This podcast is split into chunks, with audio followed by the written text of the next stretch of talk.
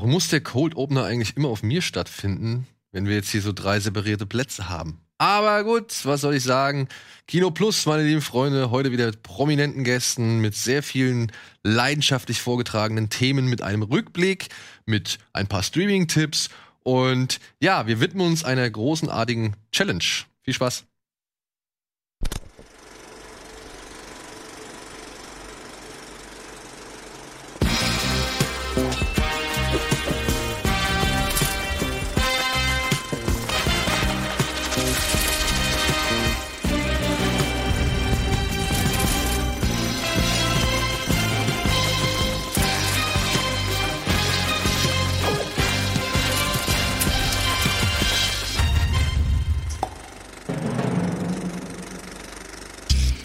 So, und jetzt mit deutlich mehr Schwung. Hallo und herzlich willkommen zu einer neuen Ausgabe Kino Plus.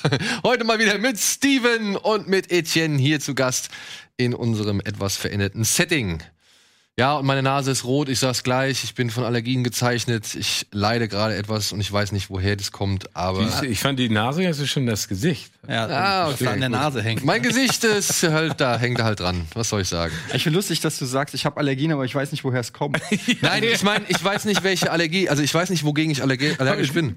Das Problem ist, bei mir wurde eine Allergie festgestellt, ich habe aber niemals diese, diese. Nie eine Allergie. Weißt du, du bist so ein bisschen wie der, der Schüler, der in der Klasse sitzt und immer direkt an die, sofort den Finger in die Wunde legt. Ja, natürlich. Also du meldest dich, ja. bist stolz, dass du endlich mal eine Antwort gegeben hast und dann so, nee, nee, aber da hat er, aber das war nicht. Das trifft mich ganz, äh, äh warst du so? Ja, ich war schon. Wirklich? Anstrengend, nennen wir es so.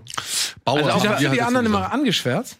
Nicht angeschwärzt auch, aber ich habe schon versucht, möglichst als der Schlauste in der Runde dazustehen. Aber das habe ich auch versucht. Also, es, und das Schlimme ist, so rückblickend war es ja nicht so, ne? Also rückblickend war es ziemlich dämlich. So, ey, sollen wir den Schwamm an die Tafel werfen? So, das war so das. Ich habe mich immer gemeldet, wenn sich alle gemeldet haben. Und meine Theorie, nicht genau, wenn die Theorie war, der Lehrer oder die Lehrerin sieht's und denkst, Alter, der weiß das. Ja. Aber war natürlich doof, weil ich mich sonst nicht gemeldet habe, bin ich natürlich dann immer rangekommen. Es war immer so ein Poker, ne? Ja, genau. Wenn du nicht drankommst, kannst du sagen, ja, ich habe hab mich auch gemeldet. Ja, sie haben mich ja, sie wollten ja mein Wissen nicht. Das heißt, ja. Du hast dich nie gemeldet, wenn du was wusstest?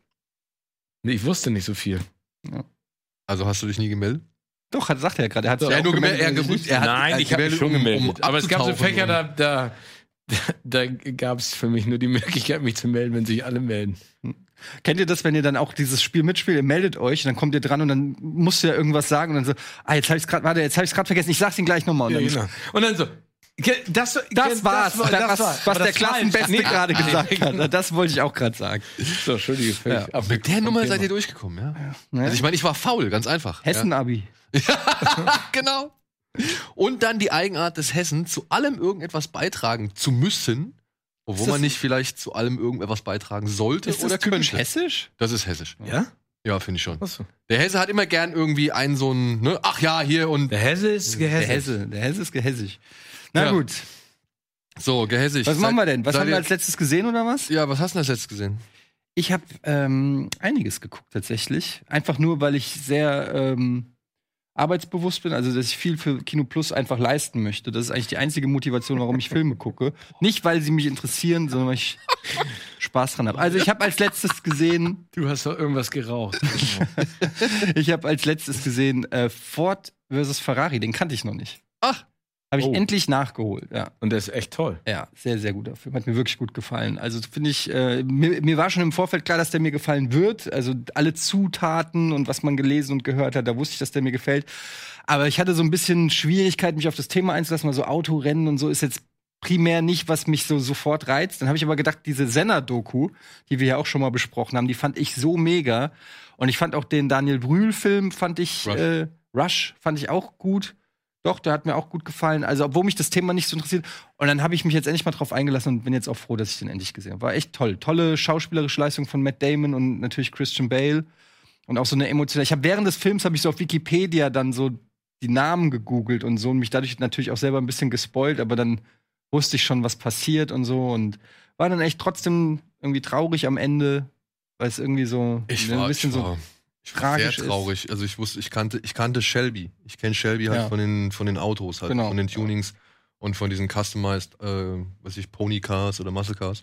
Aber ich wusste von dem von der Figur von von Christian Bale wusste ich auch nicht. Nee, ich auch nicht. Und es hat mich dann schon, fand ich echt Also habe ich richtig genau da mitgenommen, wo es mich wahrscheinlich mitnehmen sollte auch. Von, von Aber ich finde ich find ja auch super. Ich fand es auch geil gedreht. Ja. Und Mangold ist jetzt ja der Runner-up für Spielberg bei Indie.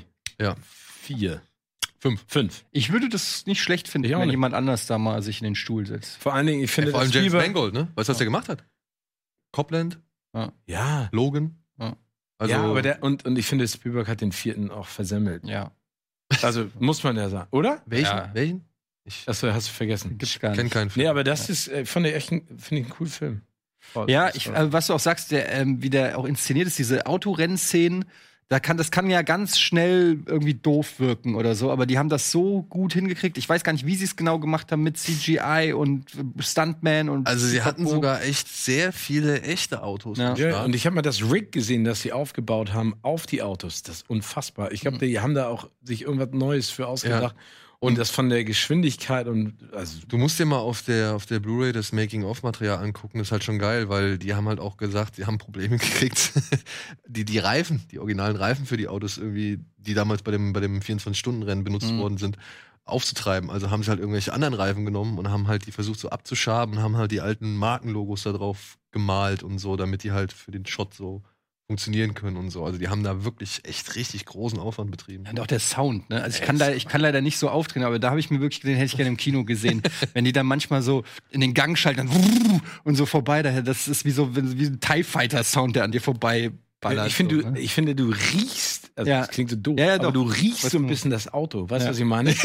Das ist nicht so, so clean, aber du hast das Gefühl, was du gerade meinst mit diesem Sound, dass du dieses Öl und Benzin in diesem. Teil und auch die, ne, also es ist Absolut. ja von der Hitze und dieses klein, klein. Ich fand es, ich fand den auch echt, echt richtig. Und eine rührende Geschichte irgendwie auch. So, so eine, ich sag mal, so eine Männerfreundschaft, ja, aber die so auf, auf Respekt einfach gut, obwohl das zwei komplett unterschiedliche Typen sind. Ich die mo- mochte halt die Szenen, wie die sich halt, nachdem sie sich verstritten haben, erstmal wieder treffen und dann prügeln. Und ich glaube, ey, das ist so lustig. Garten. Ja, und die Frau, ist so nimmt, die lustig. Frau nimmt so den ne? Gartenstuhl, Ja. stellt ihn so hin und demonstrativ die Zeitung raus. Aber die so. komplette Prügelei, ne? Also Ja. wie sie sich prügeln. Sie wollen sich ja eigentlich, also sie wollen sich schon irgendwie wehtun, aber auch nicht zu sehr. Irgendwie. Da gibt's doch diese Szene, wo sie sich so rangeln und Matt Damon greift zu so einer Dose Bohnen, nimmt die so, guckt die, sieht so, okay, das ist zu krass, und dann nimmt er so eine Popcorn-Packung oder so und haut die mal auf den Kopf. Stimmt. Also echt. Stimmt, Äh, das ist echt. Ja, also so diese kleinen, wirklich äh, Details, die mir gefallen haben. Ey, ich glaube, ich, ich Ja. muss noch mal gucken. Ich glaube, wir haben noch zwei Versionen übrig. Ähm,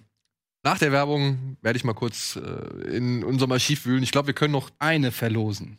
Nee, wir können noch zwei verlosen, aber ja. Okay. ja. Eine noch. Eine verlosen. Eine. Eine verlosen. Ähm, ich will noch ganz kurz einen Tipp geben, es ist kein Film, aber ich muss diesen Tipp loswerden, weil es ist die erste Fünf-Sterne-Wertung, die ich, glaube ich, seit Jahren bei Letterboxd gegeben habe. Ach, jetzt kommen die. Äh, und das ist äh, für das äh, Comedy-Special von Middleditch und äh, Swartz. Schwartz.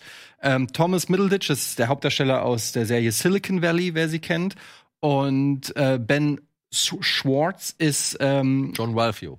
Jean, Jean, Jean Ralphio aus Parks and Recreation, wer die Serie kennt und war da auch schon ein super Charakter. Und die beiden haben ein ähm, Impro-Special auf Netflix released. Drei, drei Teile, jeweils eine Stunde. Und es funktioniert halt wirklich, wer sich so mit Impro-Comedy nicht auskennt, das kann oft sehr, sag ich mal, awkward und unangenehm dumm und peinlich werden. So, ne? Da muss man schon echt gut sein. Und die haben es perfektioniert. Die gehen hin, fragen so ins Publikum, ja, hat ihr einer irgendeine geile Geschichte so ungefähr zu erzählen? Und dann meldet sich ja, nehmen sie den dran, dann erzählt er so, ja, äh, ich habe gerade Angst vor dem Vorstellungsgespräch so ungefähr. Und dann fragen sie ihn aus, warum, was, wo bewirbst du dich, wie bist du dran? Also so ein paar Infos. Dann gehen sie kurz von der Bühne, dann kommen sie wieder und dann sind sie in ihren Rollen und dann spielen sie anhand der Informationen, die sie aus dem Publikum gekriegt haben, spielen sie ein Setting durch. Das geht dann eine Stunde lang. Alter. Und ich sage euch, und das ist kein Scherz, das ist das Lustigste, was ich, glaube ich, in den letzten zehn Jahren gesehen habe. Ich habe es mit meiner Frau geguckt, wir lagen mit in Tränen am, am Boden vor Lachen. Das habe ich selten. Oft bei Stand, ich, du weißt, ich bin ein riesen Stand-Up-Fan, ne? aber dann ist es trotzdem eher so, hm, ja, ganz gut. So, ja. Aber da habe ich wirklich laut gelacht. Es ist so genial, drei Teile, a eine Stunde und du denkst, das können die nicht noch mal machen. In der zweiten Folge toppen sie es im Prinzip noch, in der dritten auch noch mal. Wo kann man das gucken? Auf Netflix. Alter, wie Und ich kann es nur empfehlen, guckt's euch an. Es ist äh, so gut, wenn man der englischen Sprache mächtig ist. Ja, Aber ähm, bist du denn zum Beispiel jemand, das, weil, weil ich habe meine Probleme mit Stand-up immer, im Fernsehen mir das anzugucken. Mhm. Live bin ich, glaube ich, immer wie im Kino. Das ist dieses Gemeinschaftsgefühl. Du lachst mit anderen. Ich kann, ich, es gibt ganz wenig Stand-ups, die ich witzig finde. Ist das bei dir auch so oder bist du schon eher. Ja, ich also, bin, also, es, also wie gesagt, so richtig laut kaputt lachen habe ich auch eher, wenn du mit Publikum irgendwo bist.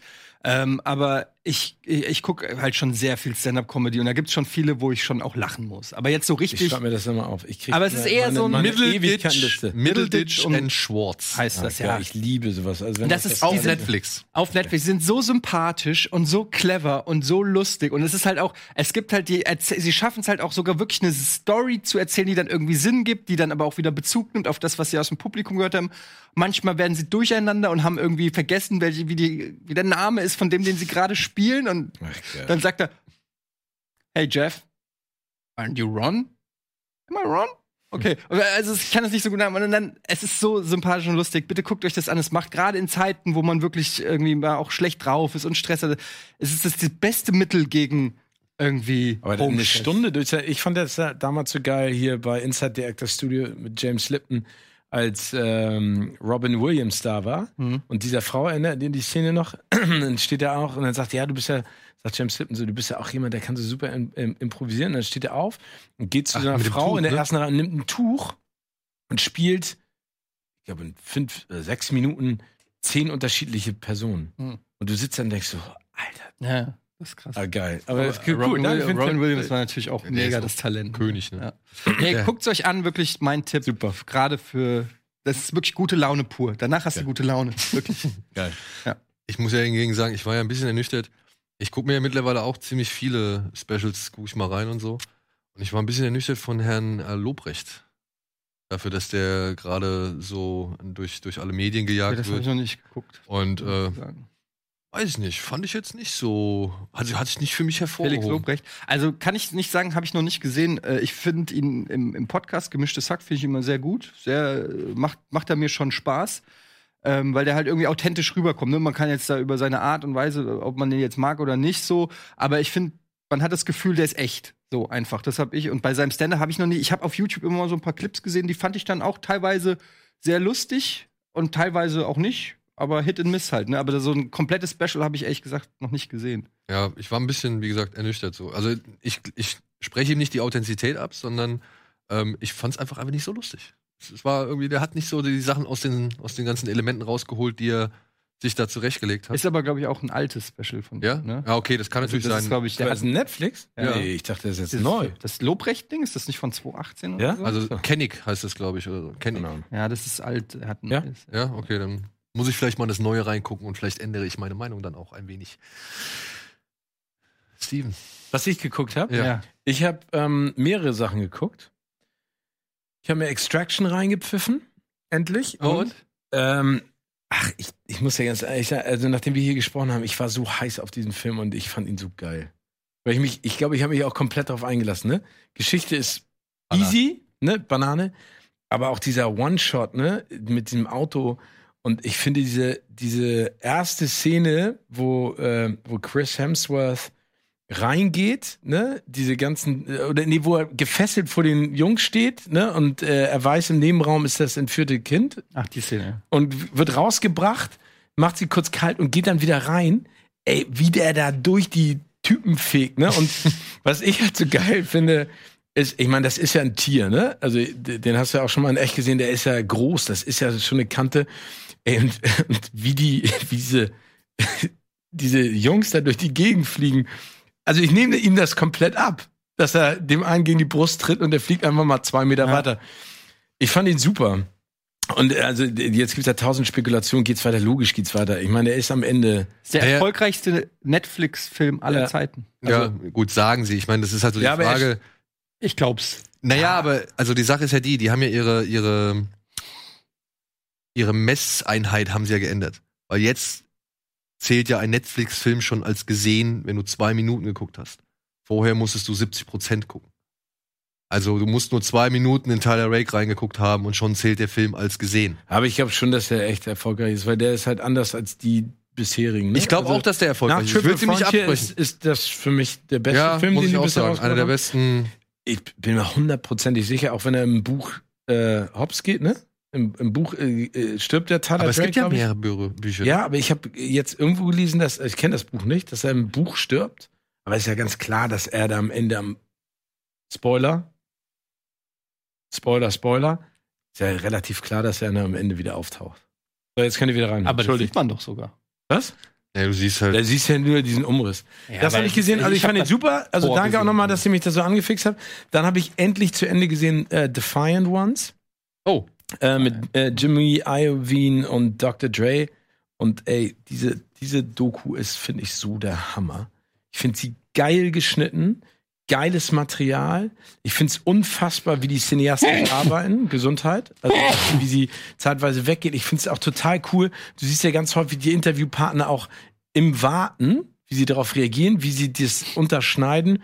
Und eine, eine Situation, die hat mir so Gänsehaut gebracht, weil Dr. Dre die auch so geil erzählt, als die Eminem entdecken und Dr. Dre mit Eminem ins Im Studio, Studio geht. ist diese erste Szene. Und er sagt so, ne, und du hörst den Originalton, ne, ich habe da was vorbereitet, kann ich dir das mal vorspielen? Und er spielt ihm vor, ich krieg jetzt schon wieder Gänsehaut, er spielt ihm vor und er, äh, macht hier I'm Slim Shady, da, da, da. und dann erzählt er, dass das genau so war, ne, dass er ihm das vorgespielt hat, den, den Track, und er direkt drauf gerappt hat. Ich fand's super. Ich fand total geil. Und äh, Last Dance gucke ich mir auch gerade an. Also Das Michael Jordan. Bin ich auch gerade dabei und finde ich auch mega. Ähm, und ja, wie kann ich nur äh, unterstützen hier? Defiant Ones haben wir, das war, wann waren wir in LA bei der E3 vor, also nicht letztes Jahr, sondern das Jahr davor. meine Zwei Jahres, das. ja. da haben wir, wo, die, wo dieses riesen Billboard gesehen Genau, haben. und dann ja. sind wir da irgendwo lang gefahren wegen der E3 und da war dieses riesen Billboard mit Dr. Dre drauf, so in schwarz-weiß und so weiter. Das. Und da habe ich nur gedacht, so, okay, alles klar, will ich sehen, weil ich bin ja auch so ein bisschen Eminem-Fan und Dr. Dre-Fan ist ja so ein Ja, aber das ist mein- Wahnsinn, was der auch geleistet hat, ne? Also ich meine, diese ganze, also woher der kommt von NWA bis jetzt, ne? Ich habe nur eine Sache wirklich, die war mir ein Rätsel, die ist mir Ja. immer noch ein Rätsel. Ja. Aber diese ganze Geschichte über die Entstehung von Fuck the Police, ähm, die sie in Defiant Ones wiedergeben, diese Geschichte, von wegen, dass sie halt mit Paintball-Knarren über den Highway fahren und da auf die Autos schießen. Ja, stimmt. Und daraufhin halt die Bullen die anhalten und die halt äh, irgendwie in Gewahrsam nehmen oder beziehungsweise runtermachen und so. Wo ich mir gedacht habe, Leute, ihr habt gerade Straight Outta Compton rausgebracht, wo ihr mir zeigt, dass das halt aufgrund von, sag ich mal, äh, Rassenvorurteilen irgendwie sonst irgendwas passiert ist und die einfach grundlos irgendwo von den Polizisten auf den Bordstein geknallt worden sind. Ja, und jetzt das- erzählt ihr mir ernsthaft, die wahre Geschichte ist, dass die mit Paintball Guns über den Highway fahren und auf irgendwelche Leute ballern. Natürlich werden die rausgewunken, Ja, natürlich werden ja die auf aber den das Boden ist ja geknallt. eine Provokation. Das ist ja dieses Gangster-Image, das sie da auch gelebt haben. Also, das ist ja immer noch so in Amerika. Das ist ein Riesenproblem, ne? Diese Ja, nein, aber Konflikte, aber ich glaube, das war. Du schadest doch damit deinem eigenen Image oder Produkt aber- oder was du da Ja, irgendwie. aber ich meine, die ganze Geschichte mit Tupac Shakur, ne? Also wie, wie der sich ja auch selber äh, sein Marquis geholt hat mit seiner Aktion dazwischendurch. Ne? Diese ganze Szene dann auch äh, in, in Vegas, die da, da dazu geführt hat, dass, ähm, dass dieses Drive-by-Shooting gewesen ist. Das, das ist ja wie, wie beim Film Straight Outta Compton, ne? Also, oder auch Bo- Bohemian Rhapsody, ne? Wie romantisierst du so etwas, ne? Also die Geschichte bei Bohemian Rhapsody ist, dass er seinen Bandmates dann kurz vor äh, Live Aid in den Erzählt hat, Proben sagt, ich habe AIDS. Es ist ja nicht so gewesen. Ja, das das bis man darf ja nicht bitteren vergessen, Ende das sind halt Ne? keine Dokumentation. Ne? Das ja, ist ja, halt nein, der nein, nein, Unterschied. nein. Das ist halt der mir geht's ja Unterschied. nicht, mir geht's ja nicht um den Punkt, dass man was in einem in einem Biopic ja, romantisiert oder dramatisiert oder überhöht oder sonst irgendwas. Alles cool für mich. Mhm. Aber ich bringe einen Film raus, Straight Outta Compton, der sogar echt erfolgreich ist und ich produziere den sogar mit. Mhm. Der ist halt unter meiner Aufsicht mit entstanden. Und dann mache ich parallel dazu Defiant Ones und relativiere einfach diese gesamte Aussage, die ich mit Straight Outta Compton machen Aber möchte. ist das so? Ich hab's nicht mehr so im Kopf. Ist das, äh, bezieht sich das exakt auf die Szene und Es bezieht sich exakt auf die? Entstehungsgeschichte von Fuck the Police. Du siehst im Film, sie werden von den Bullen irgendwie gedisst und, und niedergemacht, grundlos und keine Ahnung, daraufhin geht Aber Ice Cube in die Kabine und schreibt Fuck the Police. Ja, aber ich dachte, in, in Straight Outta Compton ist es doch vor dem Tonstudio, Genau, vor dem Tonstudio. wo die dann alle auf den Boden gedrückt Genau, werden. Ne? genau. Das ist doch äh, aus, äh, aus dem Film. das ist aus dem Film. Und äh, in der Doku sagt er ja, es ist passiert, weil sie auf dem Highway mit Paintball-Knarren rumgeschossen haben. Das Aber wo ist, wieso ist das ein Widerspruch? Könnte auch sein, dass die danach zu denen gefahren sind und die da. Nee, die wurden halt, es ist nach dieser Aktion entstanden. Die wurden während dieser Aktion rausgeholt. Das erzählt Dr. Dre so. Aus dem Verkehr. Aus dem Verkehr. Und, und, und weil sie halt diese Paintball-Knarren dabei gehabt haben, mit dem sie auf andere Autos geballert haben. Und hat, haben sie auch geballert oder hatten sie es nur vor? Nein, sie haben geballert. Dr. Dre sagt's auch, sie haben geballert. Das ist nicht, nicht, nicht verantwortungsvoll. Nein, ist Mit nicht Paintshop, verantwortungsvoll. äh, mit Paintshop, mit Paintball-Knarren auf der Autobahn ballern. Und ich finde es da jetzt nicht so abwegig, dass die Polizei vielleicht ein bisschen rüde reagiert oder die Leute in Gewahrsam nimmt, wenn die halt mit Fake-Knarren aus dem Auto auf andere fahrende Autos geschossen Ja, haben. finde ich auch. Ja, gut. Ähm, muss man dabei gewesen sein. wahrscheinlich, wahrscheinlich. Aber trotzdem, das sind die Dinge. Die fallen- ich aber ich muss habe. auch Was sagen, hast du denn ich- gesehen? Was ich gesehen habe, tatsächlich der letzte Aber du findest Define, also sind wir uns Ich find's geil. Define Ich finde ich find's auch geil. Sehr interessant auch, ja. Wirklich. Ähm, wobei ich aber auch glaube, dass die auch die Doku beschönigt hier und da. Ja, natürlich, aber ich meine, ein bisschen, also das ist schon geil. Diese, auch die Geschichte von diesem Jimmy Iovine, ne? Der sagt, ich war ein völliger Larry und dann ruft er mich an und sagt, du musst jetzt ins Tonstudio kommen, ich habe hier ein Solo, das will ein Al- Album aufnehmen. John Lennon. Mhm. Aber da, ich meine, und dann die, die, Hoch, die Hochzeit, die letzte, also mit seiner zweiten Frau, wenn du da siehst, Puff Daddy hält eine Rede, Lady Gaga singt, da sitzt hier äh, der Apple Boss, Dr. Drake, und du denkst nur so, Alter, what the? Ne? Ja, das erinnert so ein bisschen an diese, wie heißt es, Supermensch. Supermensch, ja. Kennst du die? Kennst du Supermensch von Mike Myers von hier Austin Powers, die Doku über einen der erfolgreichsten Musikmanager in Hollywood in den 70er, 60er, Nee. 70er Jahren? Nee. Der hatte sie alle unter Vertrag, halt Jimi Hendrix und weiß ich nicht was. Und hat, hat auch mit irgendwie mit, mit tausend Leuten schon in WGs gewohnt, die halt irgendwann die absoluten Größen wurden. da gibt's und eine so. Doku von Mike Myers, der hat äh, eine Doku Oh, über wie den heißt der gemacht. denn? Shep, Jeb, Shep Schlepp, ja. Mike The Story, Doku. äh, ja, Supermensch. Warte, ich geb's hier ein. Und die musst du dir angucken. Die ist auch der. Ja, aber äh, so auf das stehe ich jetzt momentan total. Ja, das wird dir gefallen, auf jeden Fall. Ich weiß nicht, ob man, die muss man wahrscheinlich kaufen. Ach so, genau. Und Shep apropos. Was? Wer ist Shep Gordon? Supermensch, wer ist Shep Gordon? Okay, das ich mir mal an. Aber hier, das wollte ich noch mal sagen. Ich will ja unbedingt diese Beastie Boys Doku sehen. Oh, ja, die hab hab ich auch noch gesehen. nicht geguckt. Hab ich auch noch Hast du die gesehen? Ich hab sie oh, gesehen. Die steht ganz oben. Aber das ist ja Apple Plus, ne? Apple also da musst du ja. Apple Plus für abschließen und dann kannst du es gucken. Genau. Aber du kannst theoretisch den Probemonat. Ja. machen. Ja. Ich habe ja mit den Beastie Boys beim ersten Hurricane Festival Basketball gespielt. Laber. Komm. Hab ich. Ach komm. Backstage. Was? Ja. Warum? Witz. Warst du bei MTV Da war oder ich noch bei MTV. Da haben die Backstage Basketball gespielt. Hab ich mit dem Basketball gespielt. Hast du platt gemacht? Nö. Und wie war die Golf? Was, was, was, was, worum ging's so? Wer hat, wie ging's am Ende des Spiels aus? Weiß ich nicht mehr. Wie hat Ed Rock gerochen? Ey, die, also, du musst. Aber musst- die Doku ist gut. ey, du musst, naja, es ist halt keine richtige Doku, ne? Das ist ja, ähm, Ach nee, es ist diese Live-Doku von Spike Jones. Genau. Das On ist stage. halt, die sitzen halt, äh, die sind halt on stage ähm, und sprechen halt zu Publikum, aber die Einspieler, die sie halt auf der Leinwand dort zeigen, die gehen halt immer wieder ins Vollbild über. Also das heißt, als Zuschauer zu Hause hast du schon einfach auch ein Dokumentationserlebnis. Weil ich weiß nicht, wie es euch im Trailer ging. Als ich den Trailer gesehen habe, dachte ich nur so, das ist irgendwie ein bisschen komisch, weil das sind alte Männer in jugendlichen Klamotten. Ja. Hast du nicht das Gefühl gehabt? Ja, es ist halt. Ich Das weiß nicht. Style, aber, Ja. ich, Aber, so jugendlich waren die Klamotten jetzt auch. Nein, nicht. aber das ist schon, die sind Die schon sind halt einfach extrem. auf einem gewissen Style in ihrem Leben. genau, aber die sind jetzt auch Ende so. 50, ne? Ja. Wann ist Adam Jauch gestorben? Das ist auch schon lange her, ne? Das ist schon Jahre, auch her. glaub ich. Aber ey, auch das, ne? Also wie sie ihn würdigen, wie sie über ihn reden, was sie über ihn reden, Also du sagst, das ist, also muss Ey, man sich angucken. muss man sich angucken. Ja, wenn man 2012. Ey, wenn man Beastie Boys Fan ist Oh, oder ich ach, nicht, nicht mal, wenn man Beastie Boys Fan ist, man muss sich's mal angucken. Ich wusste zum Beispiel, ich hatte die ganze Geschichte mit Rick Rubin und, und Russell Simmons, also die Mhm. ganze Def Jam Geschichte. Ich kannte das nicht so. Die hatten da ja richtig Stress. So, ich wusste das alles nicht, wie die, wie License to Ill so gesehen entstanden ist, aus welchem Zweck License to Ill entstanden ist und wie License to Ill halt auch die Jungs fertig gemacht hat, ne? Und äh, wie das dann erstmal so alles dann weitergegangen ist. Für mich waren Beastie Boys, die waren einfach immer da. Fight for Your Right war für mich dann, ja, Ja, aber hier Intergalactic. Deswegen waren die nämlich beim Hurricane Festival, weil das muss Ende der 90er gewesen sein, als Intergalactic rausgekommen ist. Kommt Ne? hin, ja. 97, ja irgendwas? kommt, kommt hin, ja. Nee, ein bisschen später, oder? 98? Ich meine, weil Dings war ja noch dabei und da war er aber auch schon alt und boah, ey. Ich meine, Sabotage. 98. was? Ach, 98. doch schon so alt, krass. Oh, scheiße. Wahnsinn, ne? Aber jetzt habe ich dich schon wieder Nein, nein, nein, alles gut. Ähm, es ist zu Tränen rührend. Mhm. Wirklich, es ist zu Tränen rührend. Es ist super interessant. Es ist witzig, weil die halt auch wirklich geile Anekdoten auspacken. Wie zum Beispiel Jauch äh, steht dann irgendwie auf einer Bühne zusammen mit Aerosmith. Weil Run DMC und Aerosmith vorher performt haben oder performen sollen und versucht sich halt mit seinem Bass ständig an, an, ähm, an hier, wie heißt der Gitarrist? Nicht Steven Tyler, wie heißt der andere, der Gitarrist? Hier mit den Tyler Perry heißt er so? Nee, nicht Tyler Perry. Tyler Perry. Nee, Tyler Perry. Ja, wie heißt ist der denn? Komische Filmemacher, der. Ah, Aerosmith jetzt egal. Auf jeden Fall den Leadgitarristen versucht die ganze Zeit so so Rücken an Rücken mit dem Bass so zu spielen und er will's gar nicht. Und, sie halt beschreiben, wie er ihn halt so versucht über die ganze Bühne äh, zu so einem Körperkontakt zu kriegen und so. Ja, also so echt richtig Ja. schöne Sachen, richtig schöne Ach, Sachen. geil. Ja, cool.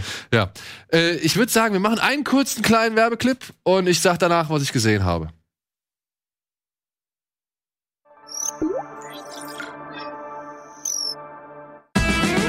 Bitburger. So gut kann Bier schmecken. Und deshalb bitte ein Bit.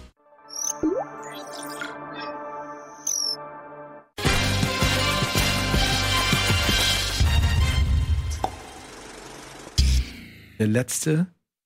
Der letzte Karate-Tiger. Nee, oder ist das Karate-Tiger gewesen?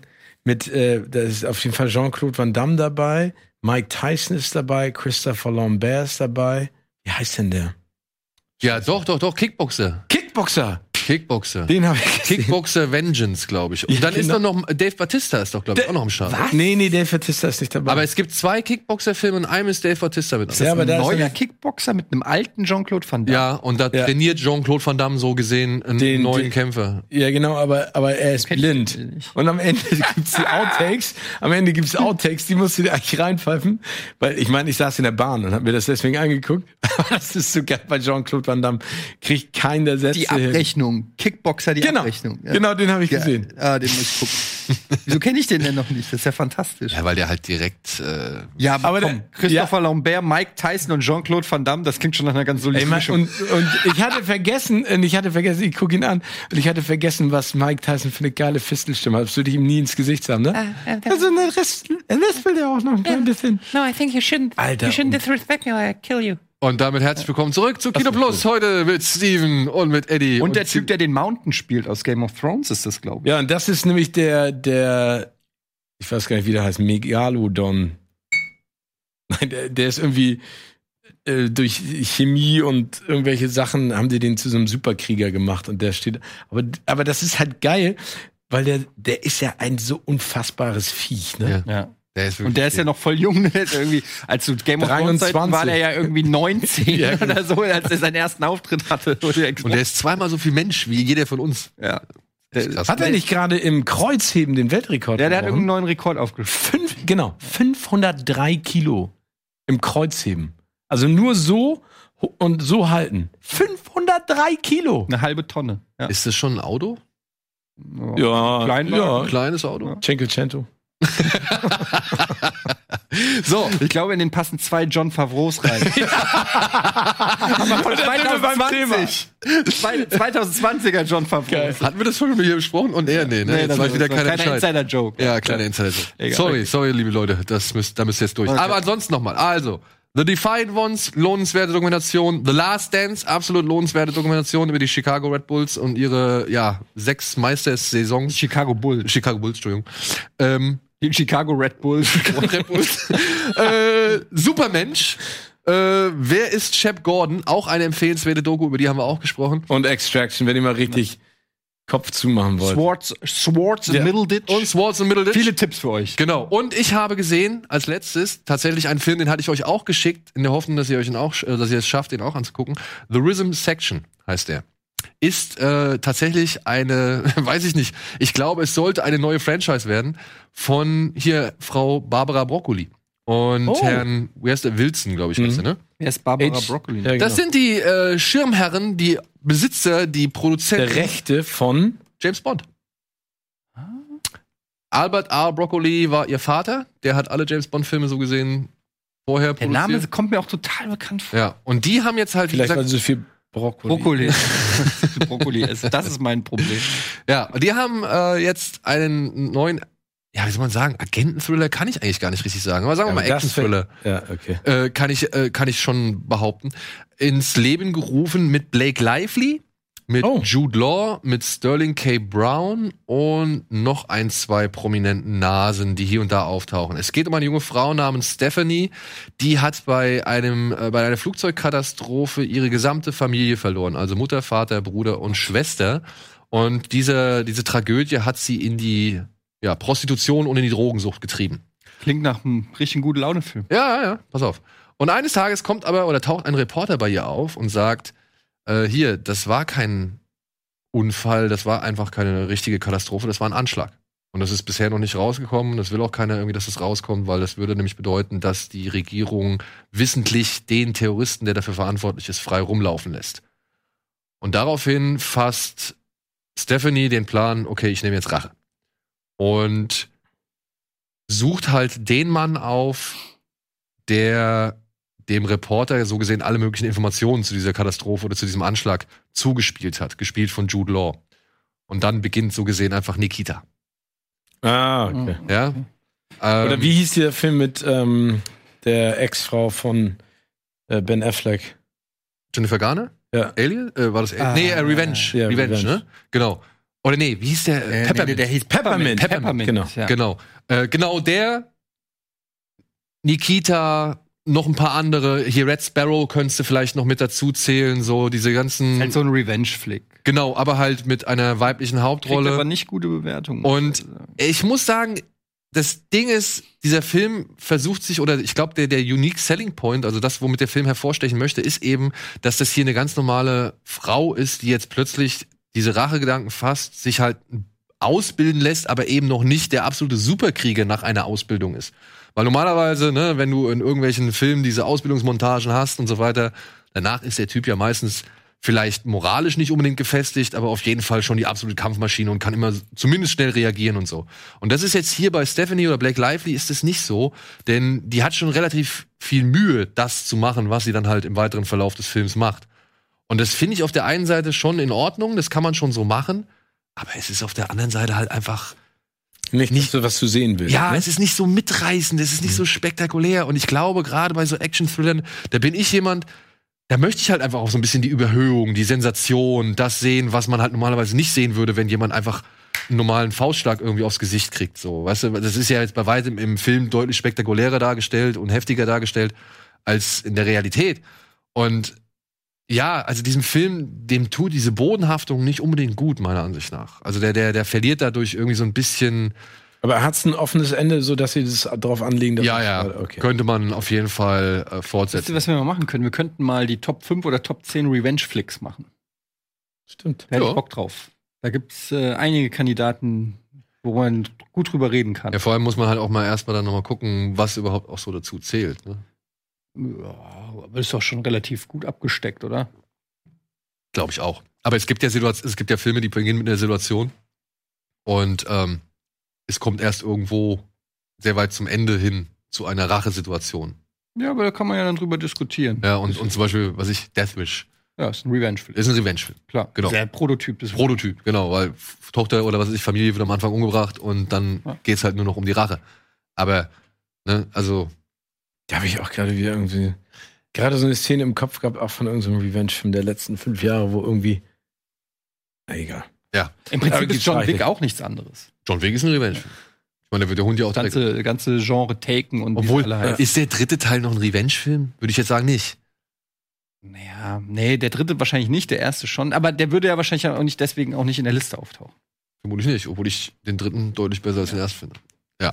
Ja, The Rhythm Section gibt's jetzt zum Stream. Es war halt ein Film, der hat leider so ein bisschen einen sehr miesen Start erwischt. Also der hat äh, in über 3000 Kinos wurde der aufgeführt und hat da, glaube ich, 2,8 Millionen Dollar Und der hat 50 Millionen gekostet. eingespielt und war halt dann halt, hat einen echten Negativrekord aufgestellt, so. Und ich muss sagen, also wirklich schlecht finde ich nicht. Der ist okay. Den kann man mal machen, wenn man Bock drauf hat. Ich finde Blake Lively macht's gut. Jude Law macht tatsächlich seine Rolle aus Captain Marvel noch mal in einem weniger fantasievollen Setting und ansonsten ist es solide Kost. Ja, aber Jude so. Law spielt bei Captain Marvel. Ja. Ja, das spielt den Ausbilder von ihr am Anfang. Schon, schon noch aus dem, komplett aus dem System raus. Jude Law spielt damit? Ja. Okay. Ja. Und ansonsten kann ich nicht so viel oder habe ich jetzt auch nicht mehr Also bleibt nicht hängen. tut nicht weh, Genau. aber versucht, versucht etwas anders zu machen als andere Revenge-Filme, aber passt nicht.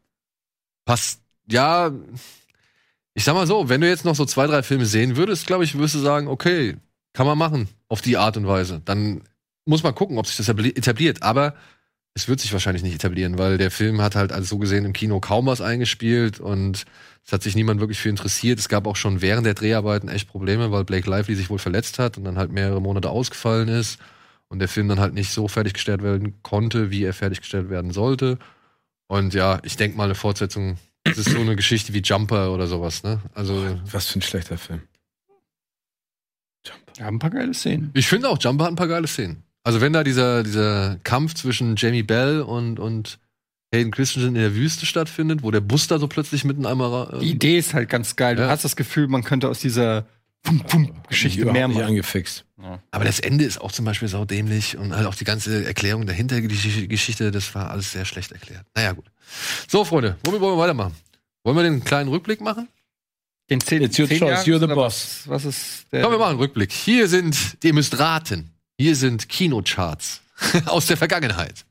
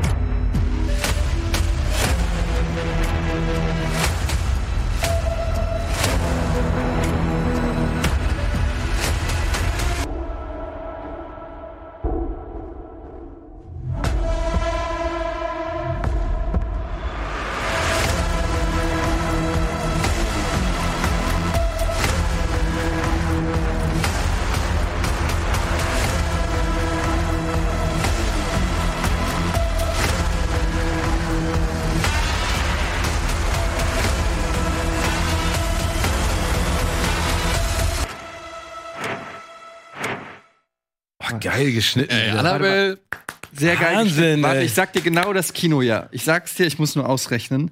Und zwar ist das 2006 oder 7? Nee, es ist ja fünf. 2006.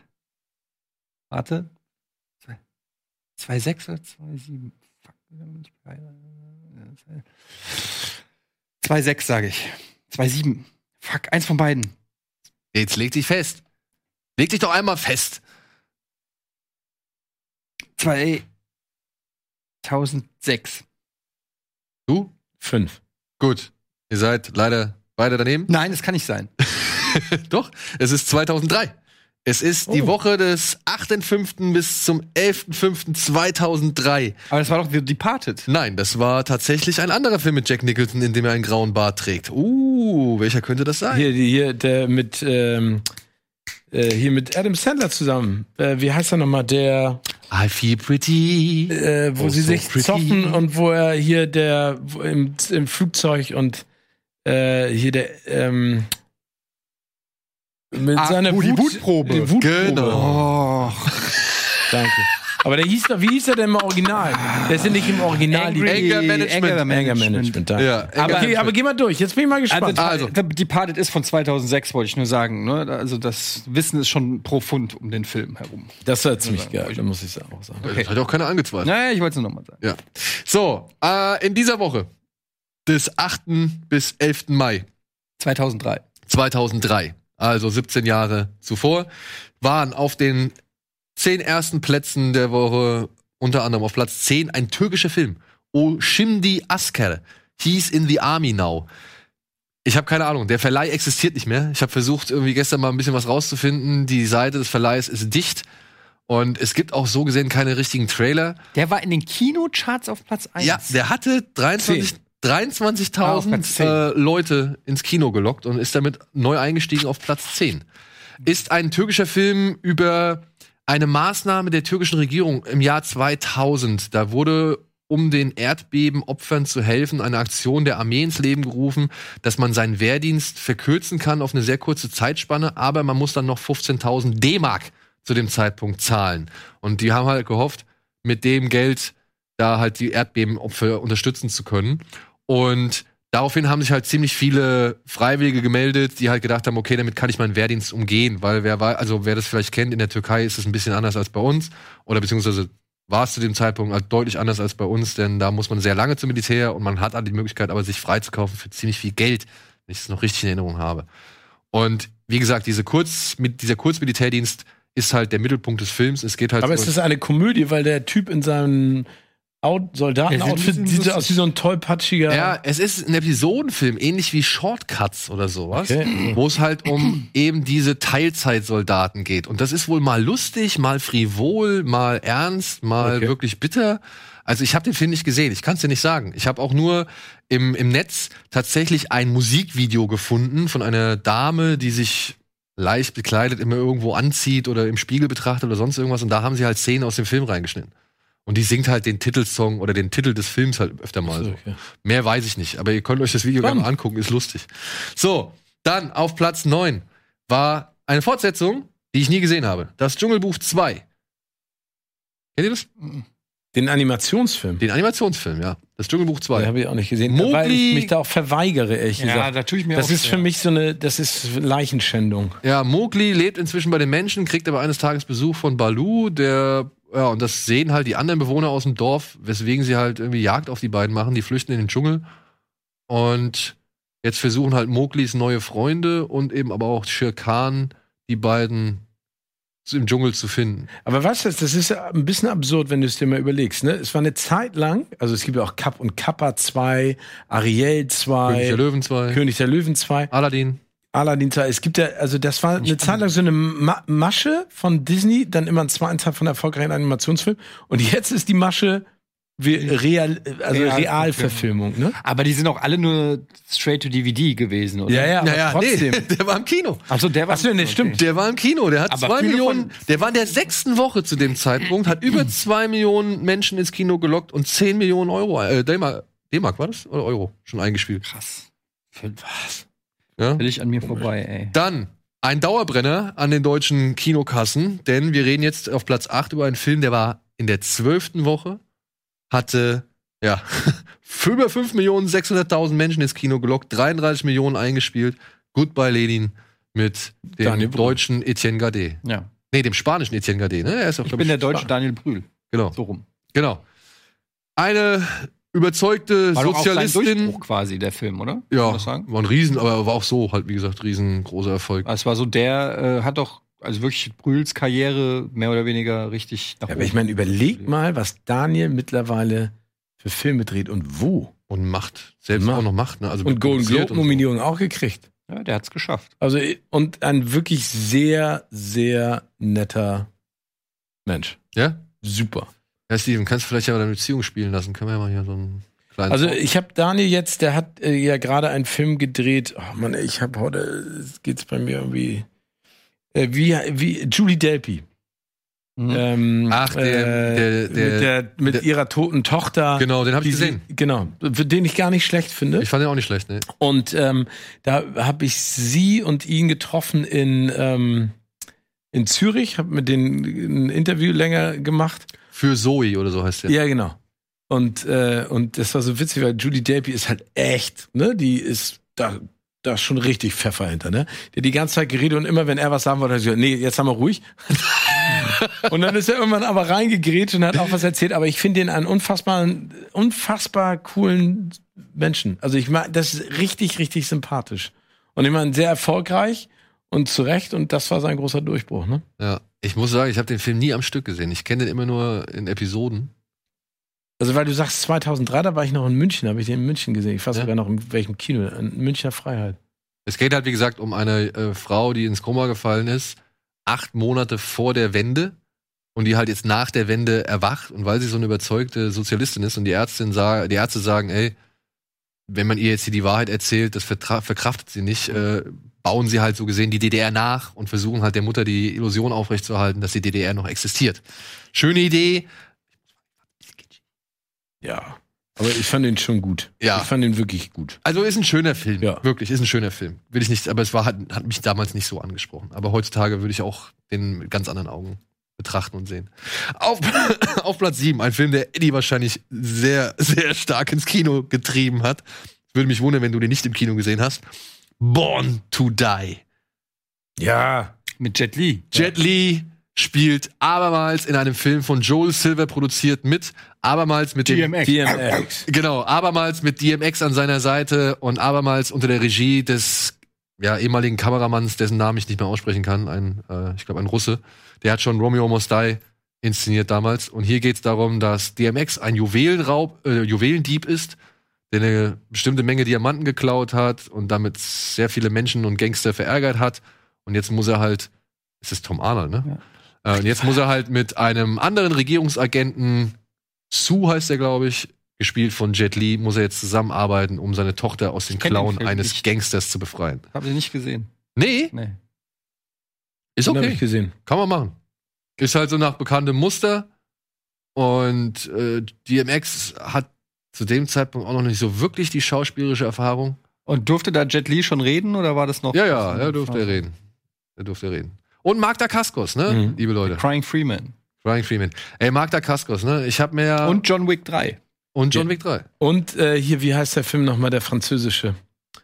Pakt Äh, der Wölfe. Ja. Genau. Das ist übrigens einer, ein super geiler Film, finde Mhm. ich. Pakt der Wölfe. Gibt übrigens einen Director's Cut, den ich noch nicht gesehen habe. Oder? Vom Pakt der Wölfe? Ja, aber der soll nicht so wirklich viel Wesentliches dazuhauen.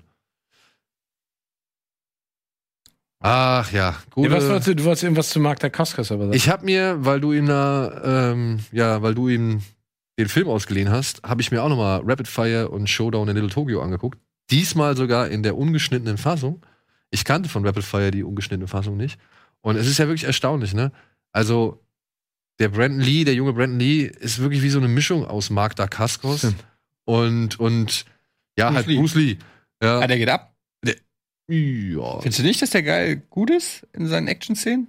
Also doch, ich muss sagen, was ich tatsächlich gut fand, im Gegensatz zu Showdown in Little Tokyo, die, die Kampfszenen waren deutlich besser, vor allem weil auch Brandon Lee irgendwie viel besser kämpfen darf und viel anders, also anders kämpfen darf Ja. und halt auch wirklich die Schnelligkeit ausspielt, die er da so hat, so, ja. Das fand ich gut. Der Film an sich ist halt so dieses, ja. ey, es Den ist so geil. aber den guckst du ja nicht wegen irgendwas Aber anderem. es ist, ist so geil. Ich, das ist so diese, diese Phase. Ich weiß nicht, wie lange die geht. Das müssen wir mal auch mal vielleicht mal recherchieren. Das ist so eine Art, also das ist diese Art Film, wo du halt irgendwie so Szenenübergänge mit so, ja, da spielen dann die Synthi-Drums. Irgendwann setzt dann so ein leidenschaftliches Saxophon-Solo ein. Ja, und es wird dann halt mit so einem Gitarrensolo entspannt nach Hause gekickt. So, ja. Und das, dann kommt die nächste Szene. Und das ist so geil. Das ist so geil. Das kommt so oft in diesem Film vor. Und natürlich gibt's dann die obligatorische Sexszene, die auch nochmal richtig schön. Und ich hab, ey, jetzt mal ehrlich, ich habe noch nie eine Sexszene, glaube ich, vor Augen gehabt. Oder bei Erinnerung. bei Tokyo und bei, bei, nee, nee, bei, bei. Rapid Fire. Rapid Fire. bei, bei Rapid Fire, wo der Körper des Mannes deutlich sinnlicher und sexueller in Szene gesetzt wird als, Als der der der Frau.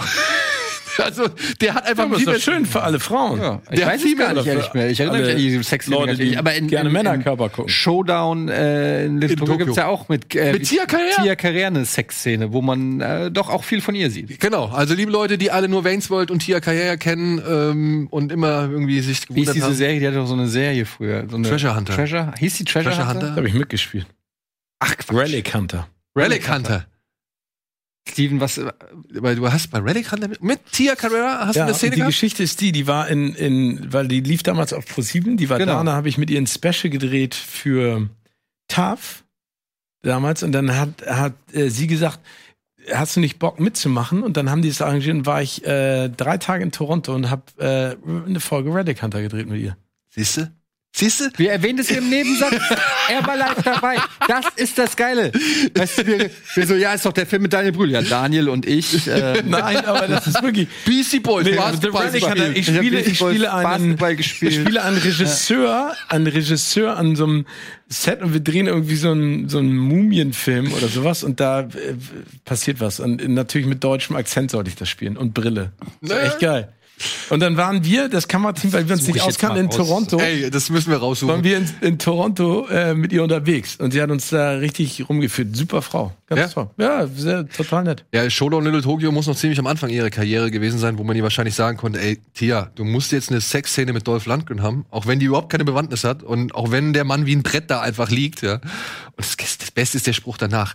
This time I heard you're coming. Das, okay, das habe ich nicht Ey, und das Beste ist, vor dem großen, nee, da gibt's einen Showdown, auch eine Schießerei. Irgendwelche Yakuza ballern die Buse, Bude von Dolph Lundgren zusammen. Und kurz bevor siehst du so eine Mini-Ausrüstungsszene, wo Dolph Lundgren zum Waffenschrank geht und sich alle möglichen Sachen in, sein, in seine, das ist auch geil. Er, steht halt nur da mit so einer komischen Adidas-Sporthose, ja, bis hierhin. So, ja. Und da stopft er sich alles rein. Irgendwelche Katanas, Ja, aber, Handgranaten. aber weil er das kann. Ey, und weißt du, was Brandon Lee dann zu ihm sagen muss? Und das ist wirklich krass. Er sagt, in case that I didn't see you again, you have the biggest dick I've ever seen. Ja, auch Sagt das, wer zu wem? Brandon Lee zu Dolph Lundgren. Kurz bevor sie sich in die Schlacht stürzen. Hier, hier, Warum? guck mal. Steht sogar bei IMDb bei mir. Was? Das ah, okay. Relic Hunter. Relic Hunter. Tja, Ich finde leider nichts dazu auf YouTube. ey, bitte. Oh, das muss irgendjemand rausfinden. Falls Nach der die Sendung, Serie Leute, irgendwie DVD ballert hat. irgendwie weißt die du, welche Links. Staffel das war oder was? Ja, ich kann? Eine Folge. 2001. Ja, genau. Und meine Figur hieß nämlich Frederick. Frederick. Relic Hunter, die Aber- Schatzjäger. Aber weißt du noch, welche Staffel das war von Relic Hunter? Ich habe keine Ahnung, ich guck mal. Staffel 2. Staffel 2. So, Freunde, noch einen The Film. Real Thing hieß diese Folge. Also R-E-E-L. Ah, wegen Regisseur, ja? Okay. Folge 11, Staffel 2. Okay, das kriegen wir hin. Das kriegen wir raus. Vielleicht noch. Ey, bevor wir in die Werbung gehen, noch schnell ein Film. Äh, Luc Besson hat ihn geschrieben, hat mitproduziert. Er ist neu eingestiegen, direkt auf Platz 6. Er war, ja, das erste Standalone-Vehikel für Jason Statham, würde ich sagen. The Transporter. Super, ach ja. Inszeniert von Louis Leterrier. Wie heißt der, ja genau, und wie heißt der Bösewicht? Sag mir das einmal. Wie der Name des Böse in dem Figur oder äh, in dem Film oder die, Nee, der die, Schauspieler. der Schauspieler. Oh Gott. Aber ich Matt fand, Schulze? Ah, ich weiß nicht mehr. Aber ich fand ihn, ich fand ihn sehr gut. Hat mir sehr gut gefallen. Transporter. Mr. Ich weiß gar nicht, ich glaube, da habe ich nur einen Teil von gesehen. Aber der erste ist super. Ey, hier der mit dem Ja. angeschnurzbarten. Und äh, Action-Regie Corey Yun. Also waren schon ein paar gute Leute am Start. Ich muss sagen, ich mag den ersten. Ich auch. gut. Mit seinen drei Regeln. Das ist ja so Textbook Jason Statham, ne? Ja gut, aber damals gab es ja noch keinen Textbook Jason Statham. Das war ja Nee, aber er, er macht das halt immer noch, mehr oder weniger in der Genau. Form. Ja, aber sehr erfolgreich. Ich meine, guck mal, Hobbs and Shaw mit äh, The Rock, was hat er eingespielt? 900 Millionen oder was weiß ich? Also der ist schon richtig, ich meine, der ist ja nicht mehr wegzudenken. Also- der war auch bei, äh, bei der, der redet ja nicht so gerne, der war letztes Jahr bei der Comic-Con in, in Köln und hat ähm, äh, CCXP und war mit äh, Idris Elba da. Und die haben, die, wir haben da die, die Weltpremiere des letzten Trailers sozusagen live gehabt. Und ich weiß noch, dass hinter der Bühne und Idris Elba, der redet ja, ne, und erzählt tausend Sachen und hat seinen Sohn dabei. Und Jason Statham hat nicht, also gar nichts gesagt. Und dann meinten sie auch nochmal äh, zu uns, ja, also das hat äh, Dominik mit mir gemacht, Dominik Porschen. Und dann meinten sie auch nochmal zu uns, ja, also nicht so viel mit Jason redet, der redet nicht so gern. Und dann stehst du da oben. Und er hatte auch so ein Kreuz, ne? Also das ist ja schon eine ganz schöne Kante. Und dann Aber der ist nicht so groß, oder? Nee, der ist nicht groß. Ja. Der ist nicht groß. Und äh, Idris erzählte und Jason Statham haben mir, glaube ich, zwei Fragen gestellt. Und es waren so, also es waren keine Ja- und Nein-Fragen, aber ich glaube, er hatte Ja und Nein geantwortet. Was hat Ihnen am besten gefallen? ja. ich habe den, glaube ich, zum ersten Mal in Snatch ist der mir aufgefallen, als Türkisch, glaube ich, ne? In Snatch. Aber der war ja vorher schon in Bube der König, war Bube Dame König Gras. Stimmt, da ist er. Dann war das der erste Film, wo ich. Da ist er der, der am Anfang auf der Ja, aber da Straße war er ja noch nicht Aber irgendwie- Snatch ist auch cool. Ja. Komisch, dass er dann so voll in die Action ja, ja, aber da Ja. war der eher noch eine Charakterrolle Ja. und nicht so der Actionheld. Da kam noch, da kam noch Revolver, glaube ich, schon noch fast dazwischen. Ähm, der auch noch mal ein bisschen philosophischer war, so, wo er auch ein bisschen mehr Schauspiel. Und das war seine erste Hauptrolle, Lock, Stock and Two Smoking Barrels. Ja. Weiß ich noch. Den habe ich in der Sneak gesehen. äh, damals in, äh, noch in Frankfurt, äh, sind wir in die Sneak gegangen, in die englische Sneak, weil da keine Assis waren. Und, und dann sind wir da in die, in die Sneak gegangen und dann kam englischer Film. Wir haben immer gehofft, dass ein, also und wir sind natürlich in die englische gegangen, damit keine deutschen Filme kommen, weil dann bist du, du hast dich gefreut auf die Sneak, irgendwie einen geilen Blockbuster oder so und dann kam irgendwie eine Bernd Eichinger Produktion, alles schon so, oh, bitte nicht. So, wobei ich auch gute Sachen gesehen habe, äh, deutsche Sachen, die ich sonst mir nicht angeguckt hätte. Auf jeden Fall und dann kam ähm, englische Produktion, ja, von Lockstock, Two Smoking, ich schon so, ach nee, oh, ist schon wieder die Sneak, ich habe schon wieder einen scheiß Film erwischt. Jetzt sitzt du hier, guckst langweilst dich zwei Stunden durch und danach bin ich rausgegangen. Ich Wahnsinn, ne? gut Ja, war das geil, plötzlich so Guy Ritchie, okay, den merken wir uns mal. Äh, Das war, der Film hat mir richtig Spaß gemacht. auf jeden damals, Fall, der ja. war schönes, das war so ein schönes Aha-Erlebnis. Ja. Wie den Das war so der erste, der, das war ja so, wann war Pulp Fiction 93 oder 95? 94, oder? 94? Ja. Also kam ja so ein paar Jahre später, aber das war ja so eine Zeit, wo ganz viele so versucht haben, Tarantino nachzumachen und so in dem Fahrwasser so mitzuschwimmen, mehr schlecht als recht. Ähm, und äh, das war einer, der es wirklich geschafft hat. eine auf schöne Identität, so eine eigene Identität, ne? Aber keine Kopie. War cool einfach, geil Ja. geschnitten, Ja. coole Dialoge, eine smarte Story, da hat einfach alles gestimmt. Vinnie Jones. Winnie Jones, Die ja. Axt. Jason Statham, wie gesagt. Ja. Äh, Alle mit dabei. Transporter war auf welchem Platz? Auf Platz 6. Okay. Und bevor wir jetzt in die Top 5 einsteigen, gehen wir kurz in die Werbung. Achso. Ich wollte eigentlich noch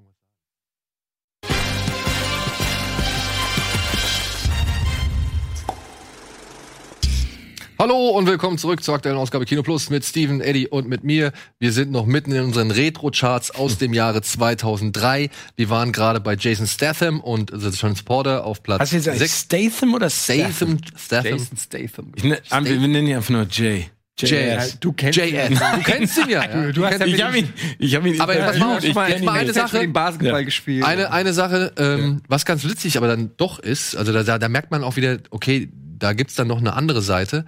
Äh, wir hatten vor einiger Zeit hier einen Auf einen Drink äh, hier bei uns im Studio mit Dennis Gansel. Mhm. Und Dennis Gansel hat ja mit äh, JS, hat er ja The Mechanic 2 Resurrection gedreht. Und ist jetzt nicht der beste Film so, ne? Will ich ja gar nichts drüber sagen. Aber der hat uns dann erzählt, dass dieser Film überhaupt erst zustande gekommen ist oder er die Regie für The Mechanic 2 machen konnte, weil Jason Statham tatsächlich sein Wir sind die Nacht, seinen Vampirfrauenfilm Ah, mit Nina cool. Hoss gesehen hat. So. Er hat gemeint, ich habe den gesehen, ich fand den cool hier.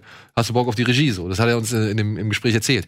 Und dann hat er uns erzählt, dass jetzt jetzt kommt's, falls du es noch nicht gehört hast. Mac, ja, der Mhm. Hai-Film, Mit- Ja, okay. ja, mit mit Herrn mit JS Ja. in der Hauptrolle. Das sollte eigentlich mal 20.000 Meilen unter dem Meer werden. Nein.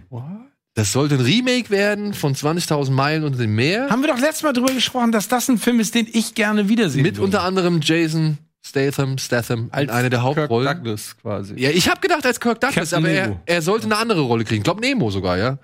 Und ich könnte es nachgucken. Meint ihr, den kann man, den gibt's ja auf Disney Plus, ne? Meint ihr, den kann man, der ist da ab 12? Aber kann man den mit seinem Nee. Kind gucken? Nee. Nee? Ist der so krass? Ich habe den nämlich als Kind irgendwann gesehen und der, ich erinnere mich Ich auch, nicht mehr, aber den ich hast weiß, du der bestimmt nicht gesehen mit sechs oder Nee? sieben oder Ich so. glaube, mit krass. sechs ist er noch ein bisschen. Finde ich auch. Ja? Ja. Aber das ist, ich, ich möchte so unbedingt eine neue Fassung von 20.000 Mal unter dem Meer mit den heutigen technischen Standards, aber eine geilen Geschichte sehen. Und, ich oute mich jetzt, Flash Gordon. Ja, Flash Gordon. Obwohl. Ey, nee, also sowas kannst du nicht nochmal reproduzieren. Da, Ich da, meine, Timothy Dalton, Max von Sydow, Ornella Muti. ja. Und das ist so eine zusammengeschworene Einheit. All das, diese Musik, diese, diese Ja, ich meine, der ist so Kulissen. schön trashig, aber wenn du den mal, re- wenn du den mal ein bisschen düsterer, coolere Action machen willst, ich glaube, das wird. Dann würde ich eher sagen Bug Rogers. Nochmal. Oh, Buck okay, Rogers. okay, okay, okay. Ich meine, Flash Gordon, Aber wir Flash haben diesen Gordon- einen geilen Flash Gordon. Der, der, der, der, der passt so perfekt, wie er ist. Ich weiß nicht, ob der Vor in allen Dingen mit dem Soundtrack. Ja, und ich, ich wüsste nicht, ob ein Flash Gordon äh, in modern, weißt du, ob der dann noch so geil wäre. Weil ich glaube, der, der braucht dieses Dieses Retro-Ding. cheesy Ding. Ja, Ja. kannst du auch recht haben. Aber 20.000 Mal unter dem Meer. Ja, so. Wir sind noch in unserer Retro-Top. Äh, wir kommen nicht voran, es tut mir Platz leid. vier, Platz vier. Der Plan war eigentlich ein ganz anderer. Die haben, äh, wir haben es hier komplett ruiniert. Wir sind jetzt bei Platz 5. Und auf diesem Platz 5 ist ein Film, ja, über den müssen wir nicht großartig reden. Er ist einfach geil. Meiner Ansicht nach. Ja, welcher? City of God. Ja, der ist echt Hammer. Einer meiner Top 10 Filme, wenn nicht sogar Top 5 of all Echt? Ja. Siehste. Wow. Einer meiner absoluten Lieblingsfilme. Ja. Also der ist bei mir auf jeden Fall in den Top 100. Manchmal ganz weit oben, manchmal zwischendurch woanders. Also Ey, ich find Aber nicht, nicht, weil ich ihn schlecht finde, sondern weil es Übrigens- viele geile Filme gibt. Deutsch gesprochen von wem? Xavier Naidoo. Xavier Naidoo. Und er macht's nicht schlecht, muss man Er macht's wirklich nicht schlecht. Er macht's wirklich nicht schlecht. Ich gucke den Film auch also eigentlich in der Regel auf Deutsch. Dementsprechend stört mich das nicht. Aber ich finde ihn großartig. Ja, in seiner Erzählung so wirklich komisch und wirr und durcheinander, aber genau das. Aber es macht total macht Sinn. den alles. Charme es macht aus. aber alles Sinn. Und äh, es handelt von einem ähm, Jungen, der in den Favelas in äh, Brasilien groß wird, also in der totalen Armut, wo Gangs und Kriminalität und äh, ja eben Armut im Prinzip äh, der Hauptbestandteil des Lebens sind und er aber mehr oder weniger einen Ausweg für sich findet, nämlich er will Fotograf werden und er hält mehr oder weniger auch das ganze Leben, was er ähm, dort erlebt, dann äh, fest. Und es geht über mehrere Generationen und er wird älter und sieht, wie ähm, auch einer der einer der Kinder, äh, mit denen er eigentlich als Kind spielt, äh, sich zu einem Gangsterboss sozusagen in dieser Favela entwickelt. Locke, der Boss. Locke der Boss. Und Aber das sind doch auch alles Laiendarsteller, ne? alles äh, genau. erstmalige Laiendarsteller, die aus der da auch wirklich herkommen. Und ähm, der Regisseur Padilla, wie heißt er? Ähm, äh, na, na, na, Padilla, Ernesto Padilla oder so. Der äh, kommt da auch her und der kennt sich da auch äh, richtig aus. Und äh, das, hat, das ist ein Film, der fast schon dokumentarische Züge hat und äh, der wirklich auch ans Mark geht. Also weil der schon auch Missstände aufzeigt, die, wo, wo man denkt, das ist eigentlich so krass, dass das wirklich ist, ne? Weil es kommt einem vor wie, ja, wie Fantasy fast so, weil man, sieht man mal, wie gut es einem geht. Und auf der anderen Seite ist der spannend, actionreich, traurig, dramatisch, Sieht toll aus. Sieht mega aus, der hat teilweise richtig krasse so Kameraeffekte, allein schon der erste Shot mit dem Fußballplatz mit der Kamera und so. Also es ist einer wirklich einer, wer nicht kennt City of God, den gibt's mittlerweile glaube ich auch schon zu streamen überall und Den muss man sich rein, reinpfeifen. ja. Ja, ja, ja. War neu gestartet, hat direkt 56.000 Leute ins Kino gelockt. Hätte ich nicht gedacht, dass das so ein erfolgreicher Nee, der kam ja schon mit einigem Oscar- oder Award-Rückenwind. Ah, Amazon so. Prime gibt's den zum Beispiel. Wann, wann, wann, laut. welche Liste ist das von wann? 2003. Ja, aber welcher Monat? Mai. Ja, dann war der, dann kam er ja frisch von den Oscars. Genau, der kam mit einigem Oscar- und, und, und Preisrückenwind, meine ich auch. Also kann man auf Amazon Prime umsonst streamen. Wunderbar. Sollte man auf jeden Fall mal gesehen haben. Ist ein toller Film. So, dann auf Platz 4. Nee, der Regisseur war Fernando Meirelles, Meirelles. ne? Padilla war hier doch Trupper d'Elite. Genau. Habe ich gerade verwechselt. Und Löckchen hat auf jeden Fall noch ein bisschen schauspielerische Karriere gemacht. Und letztens habe ich sogar noch mal in einem Film namens Bakurau, den konnte man sich über Mubi streamen. Da habe ich noch mal einen aus der alten Crew ähm, von, von City of God wieder gesehen. Das Ah, fand ich auch ganz schön. So, auf Platz 4 in der dritten Woche ein Film, der vielleicht Eddies Geschmack treffen könnte. Mit einem Mann, der leider zu früh von uns gegangen ist. Wie werde ich ihn los in zehn Tagen? Mit Matthew McConaughey. Ist das der? Nee, das ist Heath Ledger. Oder? Nee, ist Matthew McConaughey und äh, Ist das nicht Heath Ledger? Matthew McConaughey. Wie hieß denn der andere? Hieß, ach, zehn Dinge, die ich an dir hasse. Das Ja. ist der mit Heath Ledger. Entschuldigung, Ja, ich, äh, da war ich. Mit meinen. Romcoms kenne ich mich aus, Daniel. Ja, ja, Ähm, okay. Wie werde ich ihn los in zehn Tagen? Ach genau, sie ist Kolumnistin einer Zeitschrift und muss den ultimativen Test machen, einen Typ kennenlernen und ihn nach zehn Tagen irgendwie abschießen, ne? Wenn ich das richtig in Erinnerung habe, oder? Ja. So ungefähr. Sie will darüber halt mh, was schreiben, genau. Und es ist halt, die Story ist halt total vorhersehbar. Ist ja klar, was passiert. Sie verlieben sich natürlich. Und äh, ist halt, das ist der Stoff, auf dem die Romcoms sind. Es ist, ist halt auch so genau diese 2000er Zeit, wo solche Romcoms halt, äh, da kam jede Woche entweder einer mit Kate Hudson, mit Sandra Bullock oder mit, ähm, wie heißt sie? Aus Emergen nicht Emergency Room, die Catherine äh, Heigl? Catherine Heigl und so. Die ist ja absolut weg. Die ist ne? weg. Die ist weg vom Nee, Fenster. die spielt in einer Serie. Aber die hat Ja. sich, da, da, gibt es ja auch die bizarrsten Geschichten. Das muss ja die größte, schlimmste. Ja, habe ich auch nicht. Man hört nicht viel Gutes Kulisse. über die, ne? Aber gut. Ja, das ist eine solide Romcom. Also, das ist natürlich, da muss man drauf stehen, da muss man Bock drauf haben, aber es ist halt so, geht da rein, geht rein wie Wasser, macht, ist kurzweilig. Ist halt, Weiß nicht, ob der gut gealtert ist, wahrscheinlich nicht. Also, der war ja schon damals wahrscheinlich nicht gut gealtert. ist halt noch so der, der Pre-Acting McConaughey, ne? Ja. Wo er nur auf sein Aussehen reduziert wurde und schön aussehen durfte. aber er ist sympathisch halt einfach. Er, er ist halt, also, Ich finde, er kann das auch. Ich finde, er könnte auch noch mal so eine machen. ich finde den. So Romcom. Kann er gut. Wenn er darauf Lust noch hat. Hat er nicht. Glaube ich nicht mehr. Er macht jetzt eher so verwahrloste Ja, genau. Snoop Doggy Dogg. Aber man, man hat immer das Gefühl, er spielt sich Spaß selbst. mit, äh, hier, wie hieß der Harmony Korine-Film? Der letzte, wo er. Wie hieß der denn? Ach ja, der Bam, Bam Beach Bam. Bam, Beach. Beachbomb. Ich fand ihn gut. So, Machen wir mal weiter. über eine Million Zuschauer wollten es auf jeden Fall sehen. Sechs Millionen, über sechs Millionen kamen in die Kassen. Dann auf Platz drei ein Film. Tatsächlich habe ich ihn nie gesehen, hat mich nie interessiert. Ich muss es einfach so sagen. Johnny English. Achso, ich dachte, jetzt sagst du Dschungelbuch 3. Johnny English. Rowan Oh, Atkinson. ich mag, ich mag Rowan Atkinson, Mr. Bean finde ich großartig. ja, das ist ja auch alles Ich hab, gut. aber das ist äh, ein Flugzeugfilm. Ich habe den und den zweiten. Wie viel gibt es davon mittlerweile? Drei. Alle drei, glaube ich, im Flugzeug gesehen. Ja, Flugzeug und Trinskapkunst. Mich, rei äh, mich reizt es auch nicht. Das ist mir zu klamaukig. Nee, es ist ein, nee, das Problem ist, das ist so platt. Weil, Oh. Vorhin habt ihr das gesagt, vorhersehbar. Du weißt halt ganz genau, es wird, also ja.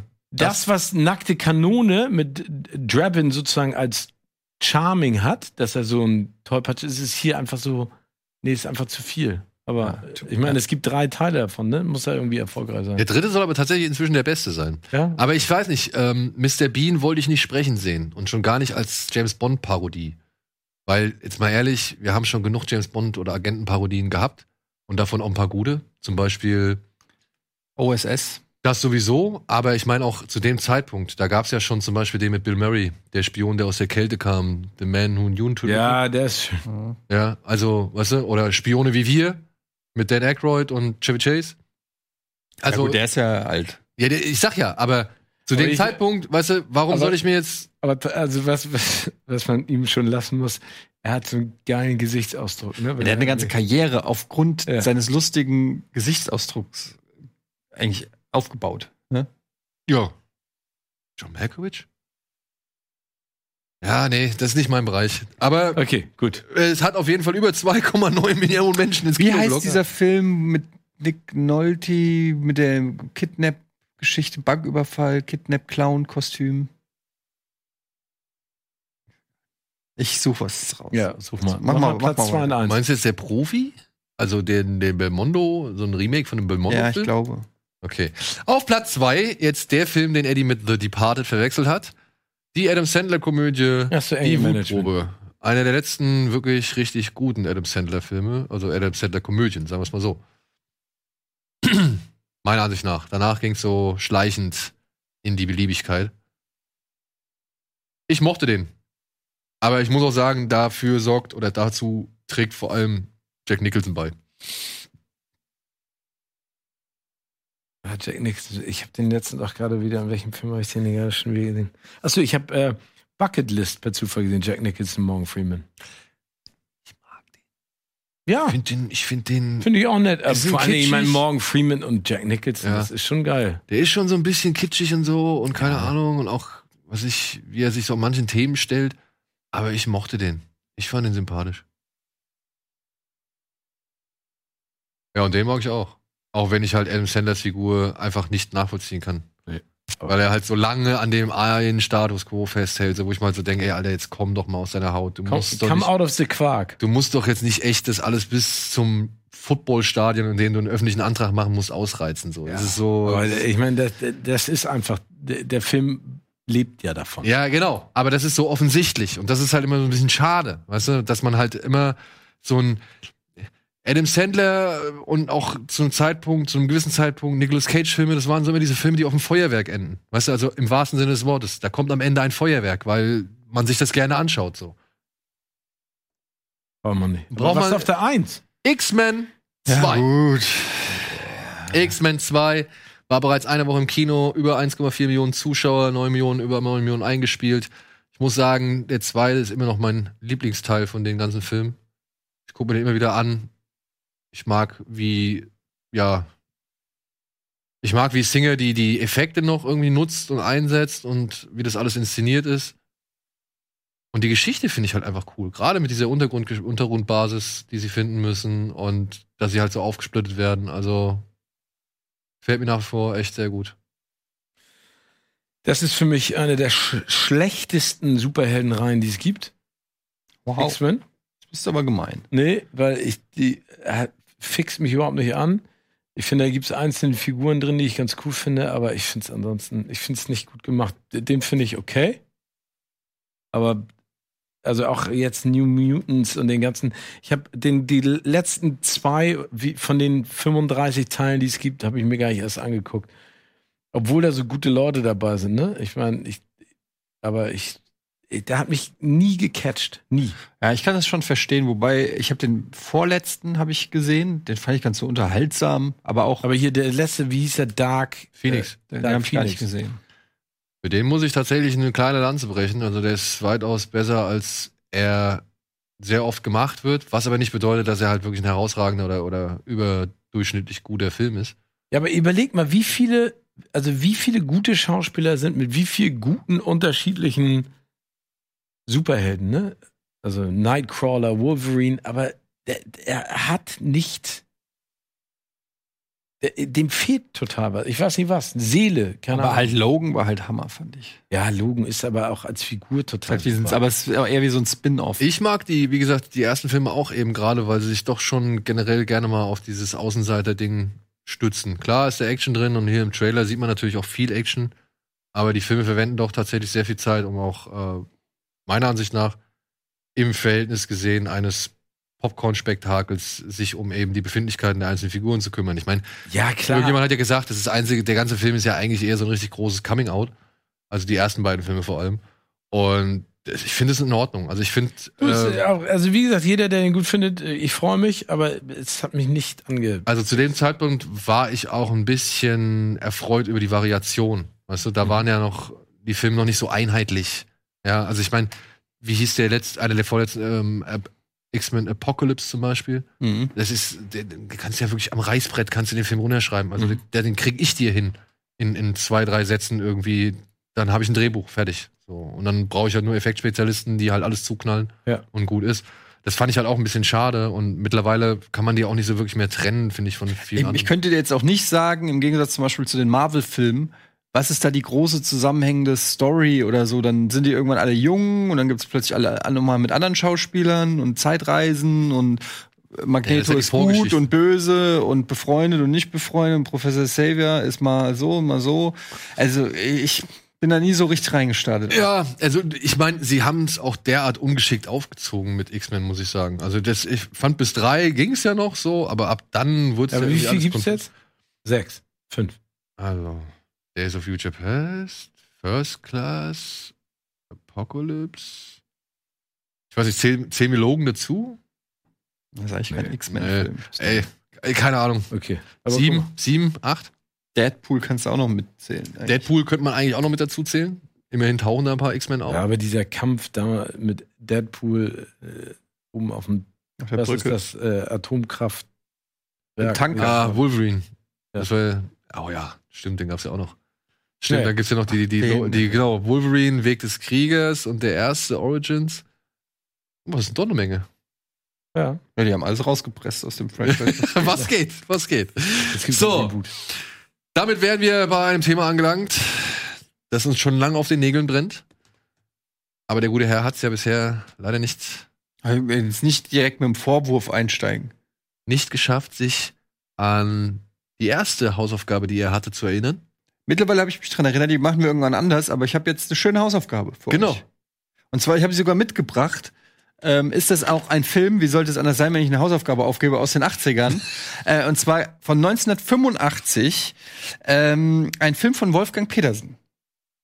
Der aber ursprünglich nicht Peters. eingeplant war. Peterson, Wolfgang Peterson, der gar nicht eingeplant war für den Film. Äh, ich, er hat den Film übernommen von einem anderen Regisseur, dessen Namen ich vergessen habe, der aber schon 17 Millionen Euro äh, oder Dollar damals, Quatsch, Euro, verballert hat. Und dann, äh, das sollte eigentlich das Gesamtbudget sein. Dann hat Peterson übernommen und hat nochmal 23 reingeballert. Der Film ist gefloppt in den Kinos. Oh.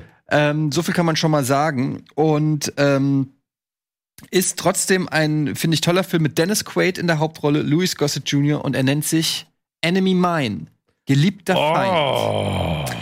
Ähm, wie gesagt, Mitte der 80er Jahre, man muss äh, verstehen, dass Mitte der 80er Jahre Steven Spielberg, George Lucas und äh, Emblem und diese ganzen Filme Science Fiction durch Star Wars und äh, Blockbuster natürlich, äh, alles, wo ein Raumschiff drin vorkam, wurde gegreenlightet, mehr oder weniger. Und Wahnsinn, aber das war doch der, der Skan Riesenskandal. der Film, Nee, da gab's doch den Riesenskandal mit der Geburt. was war der Skandal? Nee, das, das ein, das, es ist doch der Film mit der mit der Alien-Frau, die ein Kind gebärt. Genau. Das war damals Okay, das gar heiß nicht, ja. diskutiert, weil das in der Art und Weise noch nie in einem Film aufgetaucht ist. Also die Story ist ähm, relativ schnell erzählt. Es sind äh, im Prinzip sind in einer fernen Zukunft, whatever, äh, kämpfen die Menschen gegen diese Alienrasse, die gespielt wird hier von Louis Gossett Jr. Ähm, diese äh, Rep Ratsch, Retsch, Drak, ja, so Reptilien- Drak? Wesen. Und äh, Dennis Quaid ist äh, bei den Menschen und stürzt ab oder muss notlanden auf einem fremden Planeten und trifft dort im Prinzip auf die feindliche Spezies in Form von Louis Gossett Jr. Und ist natürlich dann auch sehr moralisch, denn die beiden, wie der Name schon sagt, ähm, Genau, auch ge gezwungen zu überleben, müssen sie kooperieren und ähm, ja, ist, äh, wie man sieht, effektetechnisch natürlich auch nicht mehr so ganz gut gealtert, aber ist nochmal ein ganz anderer Ansatz gewesen zu dem Zeitpunkt, der ähm, äh, ja, wo, wo es immer so klassisch gut gegen böse gab im Prinzip und die Rollenverteilung sehr klar war und dort war es eben, ähm, wurde da so ein bisschen halt mitgespielt und ähm, ist so ein Film, der, glaube ich, so im Fahrwasser von Star Wars, also ich weiß, das war so aus der Videothekenzeit, wenn ich mein, bei meinem Vater war äh, und wir in die Videothek gegangen sind, und dann wurde einfach irgendwas genommen, wo ein Raumschiff drauf war. Man gedacht hat, das ist vielleicht sowas wie Star Wars. Und man hatte ja, Enemy wir haben da schon oft drüber geredet, man hatte ja nicht dieses Wissen über Filme, wie man es heute hat oder Es gab kein. Internet. Nein, du bist hingegangen, du hast dir das Cover angeguckt. Ne? Oh, Darf ich die hier, haben? Ja, klar. Und dann äh, war da Raumschiff und Space und so, und dann hast du den mit nach Hause genommen. So hast du den geguckt. Und ich möchte den einfach mal auf äh, äh, euch aufs Zahnfleisch legen. Gibt's leider nur gegen Gebühr auf diversen Streaming-Plattformen. Aber ich glaube, für 2,99 Euro oder so kann man den sich angucken. Und mich würde mal interessieren, ich werde ihn auch noch mal gucken, weil ich habe ihn auch lange nicht gesehen. Dawitsch, ne? Sagt er mal. Dawitsch. Äh, wie der heißt so, ja. Howard. So, nee, Dennis? Dennis Quaid. Der, Und äh, ich würde selber gerne mal wissen, äh, Dennis Quaid spielt im Prinzip die gleiche Rolle, wie er in Die Reise ins Ich gespielt hat. ähm, eine Robinsonade, sagt man dazu immer gerne, ne? Ja. Weil sie halt mal, die, gestrandet genau, im Prinzip ist das- ILM, ne? Im Prinzip ist das Robinson Crusoe im All. Ja. Genau, ja. Robinson Crusoe und Freitag, ja. Ähm, ja, guckt Nur, dass sie halt ein. Kind kriegen. Ähm, Ja, aber nicht- ich weiß noch, dass ich, das war damals, ein, Das, ja. wo sie drüber diskutiert ist auch eine prägnante Szene in dem Film. Prägnant. Präg und ähm, jedenfalls Vielleicht kommt's daher. Ja, guckt ihn euch an. Ich bin gespannt auf eure Meinung, auf das Feedback, wie die Leute finden. Und habt ein bisschen, also bevor ihr jetzt dann den, die Effekte und den Look trasht, ne, man muss ja auch äh, den einordnen innerhalb. Der ist zum Großteil hier in Deutschland entstanden, ne? Ja, in, in München. Bavaria Richard. Longcrane hieß der Regisseur, der abgesprungen ist. Den Ja. kennt man hierzulande. Hier Wimbledon, Spiel, Satz und Liebe. Ja, Ja. mit äh, dem Schönling, der auch beim Mission Impossible da mitgespielt hat. Wer ist der nochmal? Der so ein tierisches Drogen- und Alkoholproblem hat. Wer ist denn der? Paul Bettany? Nee, der andere. Reicht dir. Finde ich raus. Herr Skarsgård? Nein. Nein? Gut, ja. Ey, damit hätten wir. Enemy Mine ist die Hausaufgabe für, ja, die nächsten zwei Wochen. Ah, nee, warte mal, jetzt müssen wir kurz mal überlegen. Also da ist auch übrigens John Favreau mit dabei, ne? Der Running Gag bei Wimbledon. Bei Wimbledon? Mhm. Ja, siehst du. Kirsten John Favreau, Dunst, Kirsten Dunst. Sam Neill. Ah, Nee, wo ist. Warte mal. Und Nikolai Costa-Waldau ist Nicola dabei. Costa Waldau. James McAvoy. Krass. Ganz guter Cast. Aber ist der nicht, ist der nicht Paul Bettany mit am Start? Ja, ja, Paul Bettany, aber dann verwechselt So. mit einem anderen Tennisfilm. Ja, ich- das ist allerdings eine Hausaufgabe, für die könnt ihr euch noch ein bisschen Zeit lassen, denn wir werden nicht dazu kommen, die vorher zu besprechen. Nächste Woche wäre zu früh. Darauf die Woche ist Feiertag, da waren, planen wir ein kleines Spezial oder irgendwas anderes. Und darauf die Folge ist, Ist die 300. Am 28.05. Am 28.05. werden wir die 300. Folge feiern. Also ich weiß nicht, ob wir in der 300. Folge die Hausaufgabe vorstellen wollen oder besprechen wollen. Ich glaube, da kommen wir nicht zu. Da haben wir zu viele andere Sachen. Egal. Sie ist jetzt aufgegeben. Habt ihr ein bisschen länger Zeit für die Hausaufgabe? Genau, habt ihr eine Woche länger Zeit für die Hausaufgabe. Und ansonsten, komm, ey, jetzt Ballern wir noch schnell ein paar Streaming-Tipps raus. Eddie, was hast du, was hast du rausgesucht? Ja, gut, es ist jetzt. Ähm, Einfach nur schnell, schnell, ja, schnell, gut. zack, zack. Goodfellas, was soll ich sagen? Wer ihn noch nicht kennt, gibt's jetzt auf Netflix. Guter Zeitpunkt, Gesundheit, um ähm, den äh, nachzuholen, ist für mich, äh, würde ich sagen, der in den Top 3 Gangsterfilmen of all times ist, äh, ist die Blaupause für, für äh, alle Gangsterfilme im Prinzip und Gangsterserien auch. Ähm, und wer ihn noch nicht kennt, den kann man sich eigentlich einmal im Jahr an, angucken, finde ich. Das ist ein Film, der immer funktioniert, der, der, der, der nicht schlechter wird, egal wie alt er ist. Und ein echter Filmklassiker, fantastisch. Joe Pesci, ähm, Robert De Niro, äh, hier, na, wie heißt der Ding? Ray Liotta. Ray Liotta und äh, Martin Scorsese in Bestform. Also Goodfellas. Gucken, wer ihn noch nicht kennt oder lange Gibt nicht es geguckt hat. seit dem 1. oder 2. Seit 5. 1. Mai auf auf Netflix. Netflix. Genau. Dann, was hast du noch? Hast du noch einen? Ich habe noch eine Empfehlung, wobei ich es ein bisschen vermessen ist, weil ich sie selber noch nicht gesehen habe, aber es ist die neue Serie vom Parks and Recreation Macher. Andern? Äh, nee, Nee, Upload. Upload? Upload heißt Upload. die, gibt's auf Amazon und die kriegt sehr, sehr gute Wertungen, ist so ein bisschen Sci-Fi.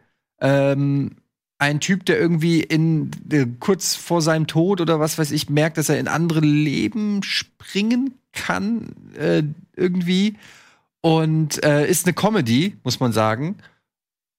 Ich habe ehrlich gesagt noch nichts davon gesehen, aber ich bin ein großer Parks and Recreation Fan und dann habe ich mal so einfach nur mir die Bewertungen angeguckt und festgestellt, dass die sehr sehr gut sind äh, und dann habe ich gedacht, okay, so eine nette 30-minütige Comedy-Serie äh, hier Greg Daniels vom äh, Macher von Parks and Recreation ähm, habe hab ich direkt Interesse dran. Gibt's auf Amazon Prime jetzt, ist neu und Das ist der Himmel. würde ich einfach gerne mal sehen. Wie? Upload heißt Ne, wenn ich es richtig verstanden habe, werden die, die Seelen oder die, der, der, der Geist eines Menschen, der wird halt in einen virtuellen Raum hochgeladen, wo die halt abhängen können. Und der sieht halt so aus. Cool. Klingt nicht schlecht. Steven, du hast noch was. Ich habe Untouchables. Auch seit dem 1.5. auf Netflix. Ja, das ist Großartiges ein, Gangster-Epos. ein, ein Klassiker, großartiger Film. Kevin Costner, Sean Connery. Ich meine, was für eine Chemie zwischen denen. Äh, Robert De Niro als Al Capone, auch großartig gespielt. Vor allen Dingen sein Handlanger, der Bösewicht, der ja auch ähm, Sean Connery in seinem Haus äh, nachjagt. Und dieser Standoff, den Kevin Costner da mit ihm oben auf dem Dach hat. Ich finde ein unfassbar ich direkt Geiler wieder Film, zu sehen. ja. Ey. Hat er sich Auch etwa diese- so angehört? Ja, genau, und dann diese Geschichte, wie sie mit den Pferden, äh, also einfach super. Da, An der Brücke? Die, genau, hier. Ja, was sagt er da? Typisch Spaghettifresser, der kommt Ja. mit dem Messer zur Schießerei. Ja. Ach ja, Oh, Andy Garcia. auch. Ja, und dann die berühmte Treppenszene, inspiriert Ja. von äh, Sergei Eisensteins Panzerkreuzer Potemkin. Auch Wahnsinn. Die haben sich auch von auch Kanone. Also, da, das ist für mich einer der, der Klassiker, die man, also ich finde es immer doof zu sagen, die man gesehen haben muss, aber wenn man sowas mag, ähm, ein Gangster-Epos mit wirklich großartigen Schauspielern, einer extrem emotionalen Story, weil man ja auch da drin hängt, ne, die ganze Geschichte mit Sean Connery und sowas und Al Capone und dass man das Gefühl hat, am Ende das Gute Ja. ne, äh, siegt.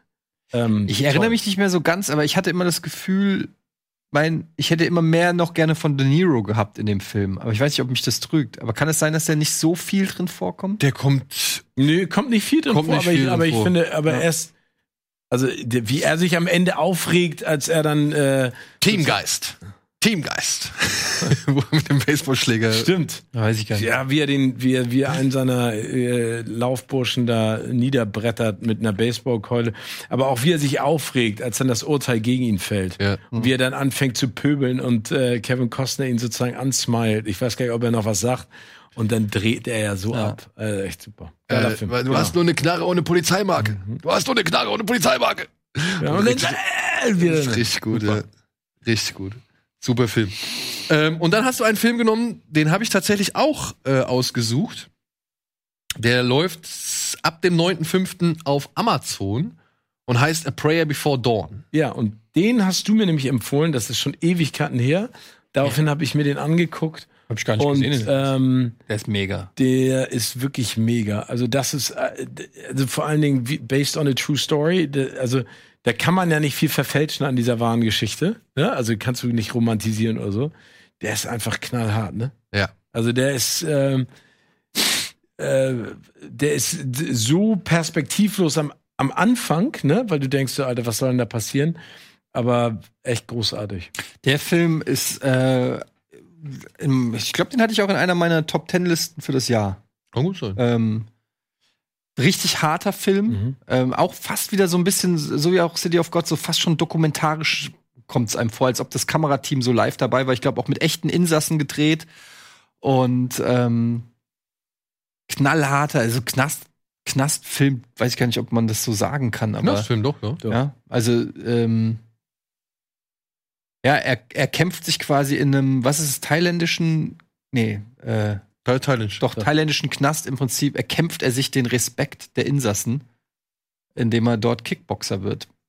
Oder äh, Also noch, Ja. noch, noch, also er ist schon am Anfang, ist er ja schon ein Kickboxer, also beziehungsweise kann's und äh, hat halt das Problem, dass er von der Polizei irgendwie mit Drogen erwischt worden ist und das ist in Thailand natürlich halt, wie du ja auch schon anhand deiner eigentlich angedachten Hausaufgabe äh, bereits berichten kannst, äh, ist es halt sehr schwierig und er wird halt in diesen wirklich absolut härtesten Knast gesteckt. Also der Knast tatsächlich, über den gibt's glaube ich auch so einen eigenen Wikipedia-Eintrag. Also es ist eine der härtesten Gefängnisse, eines der härtesten Gefängnisse der Welt.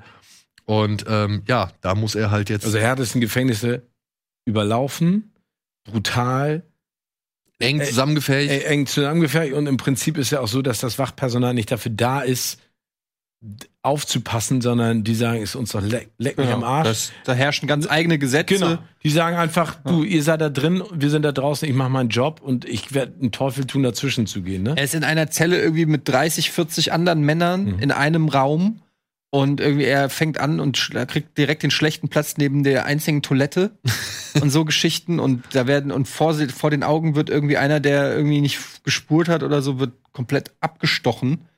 Und äh, also es sind harte Szenen drin. Das ist wirklich ein knallharter Film. Das ist schon so ein richtiger. Aber er hat ein ungeheuer erlösendes Ende und das nur aufgrund einer Person, die er zeigt. Und das fand ich sehr smart gemacht. Das fand ich sehr smart gemacht, weil mehr muss dieser Film nicht sagen. Er zeigt einfach ein Bild und damit ist eigentlich alles erzählt. Und das ist krass. Das ist echt gut. Das ist echt gut. Ja. Gut, ich habe noch einen ähm, für euch. Der läuft auch schon so ein bisschen länger auf Amazon. Der heißt The Gangster, The Cop and the Devil. Falls ihr von dem noch nichts gehört habt, Ich es hab geht um einen Gangsterboss, gespielt von, ja, international bekannt als Don Lee. alt, oder? Der ist noch nicht so alt, nee.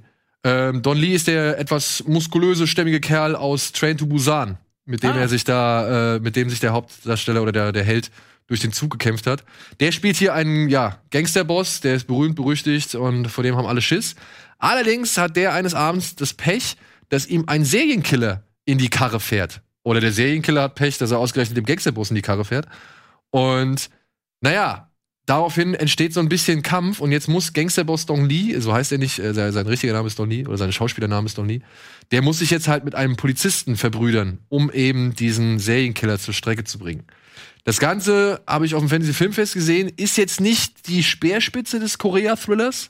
Also da gibt's deutlich bessere Filme aus Korea. Mhm. Aber ich sag mal so, ein guter oder anständiger Korea-Thriller ist immer noch deutlich besser als äh, vieles, was wir aus dem Rest der Welt geboten bekommen. Dementsprechend möchte ich diesen Film gerne Cool.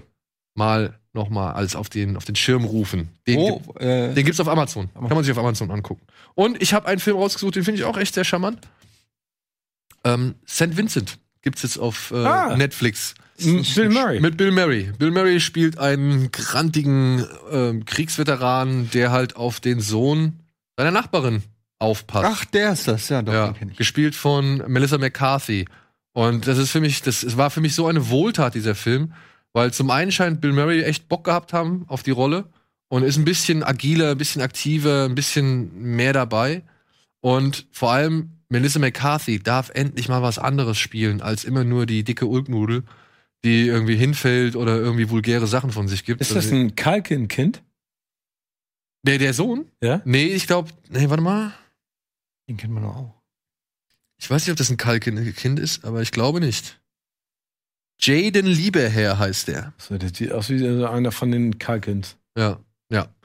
Ja, das wäre mein Streaming-Tipp. St. Vincent ist ein echt Super. Der schöner, schöner, zu Tränen rührender Film mit einem gut aufgelegten Bill Murray und einer wirklich einer Melissa McCarthy, der endlich mal was anderes zeigen darf. Und kann ich nur empfehlen. Gut Das war der Typ aus IT Crowd, wie heißt der? Rob O'Dowd oder Äh, so. Chris O'Dowd. Chris Mhm, O'Dowd, Chris O'Dowd. Wir gehen kurz in die Werbung und melden uns gleich zurück mit ein paar News.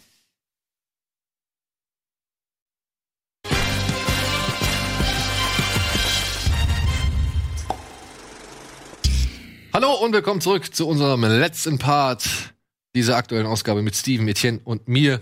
Und ja, wir machen direkt weiter mit den News. Nachtrag. Bully und der Deutsche Filmpreis. What We Do in the Galaxy. Leslie Headland und Taika Waititi sollen Star Wars Projekte realisieren. What He Does in the Galaxy. Tom Cruise will im All drehen. Nun, Nicolas Cage soll Tiger King Joe Exotic verkörpern. Deal. Sony und IMAX bauen ihre Partnerschaft aus. Sanfte wie überraschende Grüße. Stallone äußert sich zu Demolition Man 2.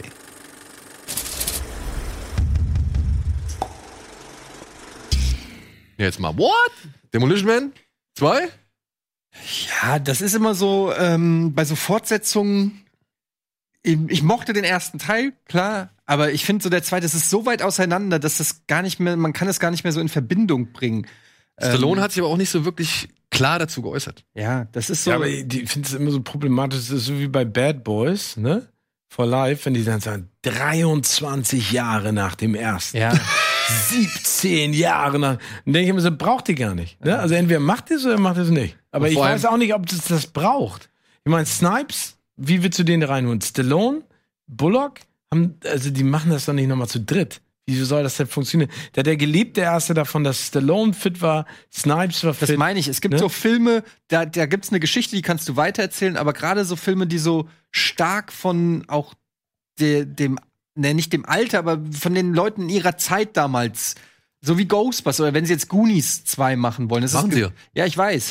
Äh, Ja. Deshalb sage ich's ja. Da frage ich mich auch, wie soll das funktionieren? Wir haben die als Kinder gemocht. Das heißt nicht automatisch, dass ich einen abgehaltenen Corey Feldman äh, mit äh, Ende 40 noch dass der das Gleiche bei mir weckt oder so, weißt Vor ist Goonies schwierig. 2, wie heißt der nochmal? Ähm, äh, der, Gumshoe. Richard Donner? Sam, Sam Gum nee. nee, der, nee. Sean S. Samwise. Nein, nicht, nee, nee den, den, der so gerne äh, Eis mag, den der Dicke mitnimmt, Ach so, ähm, adoptiert. ja, So, äh, Ch Chunk. Chunk. Ch Chunk. Chunky? Nein, nee, Chunk. er heißt Chunky, aber wie heißt der, äh, der, der Bruder von den Sloth. Sloth? Ja. Was machen die mit Sloth? Na gut, dem, das ist ja, also John Matusek, wie er heißt, äh, der wird nicht mehr irgendwie zur Verfügung stehen, aber da werden sie halt irgendjemand anderen die Maske aufsetzen. Ja, aber- na egal. Aber ich sehe es genauso. Vielleicht ist er auch schon ich sehe tot. es genauso Ja, auch wie die Eddie. Fratellis, die gibt's auch nicht mehr. Ja, Nee. warum soll es die auch noch geben?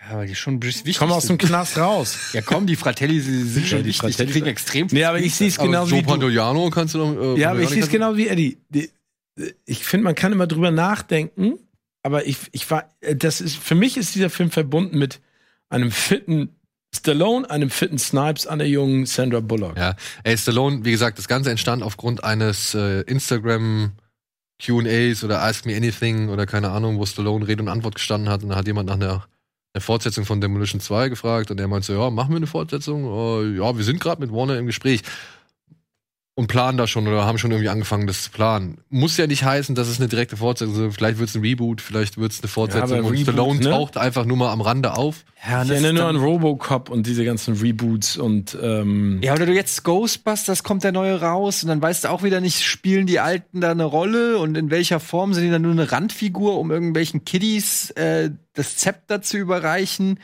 Ich finde, das es kommt so viel. Der Prinz aus Zamunda 2, jetzt kommt äh, hier Twins 2 oder Triplets. Tri- Triplets. Und so, das kann funktionieren. Ich will das, es gar nicht das ist doch Eddie Murphy auch Genau. äh, der, der Triplet, ne? Ja. Also ich will es gar nicht verurteilen, bevor ich es gesehen habe. wird als Aber ey, dieser ganze Fortsetzungswahn. Hm. Ja, Haben die denn keine eigenen Ideen mehr? Ja, genau. Zum Beispiel sowas wie Nicolas Cage zum Tiger King zu machen. Es soll jetzt Ich meine, gleich. ganz im Ernst, das, ist ein perfektes Das Casting. passt, ne? ja. Das passt. Ja, aber man muss mal gucken, ne? Weil es gibt tatsächlich noch eine zweite Geschichte in der Pipeline.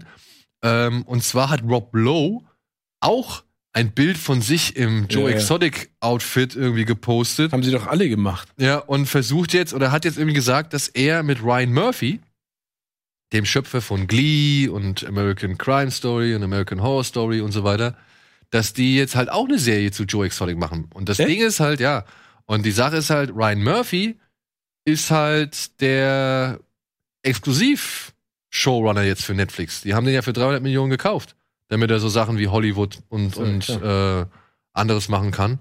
Und ja, das wird ein bisschen spannend zu sehen, wer jetzt tatsächlich so als erster mit einer Serie zu Joe Exotic kommt. Die Serie mit Nicolas Cage stammt auf jeden Fall von dem Mann, der auch American Vandal gemacht hat, falls euch das was sagt. Mhm. Der Ja. die Penisse auf die Autos gemalt hat. Penis aus die Autobahn und ich glaube Dünnschiss in Cookies eingebacken oder irgendwie sowas.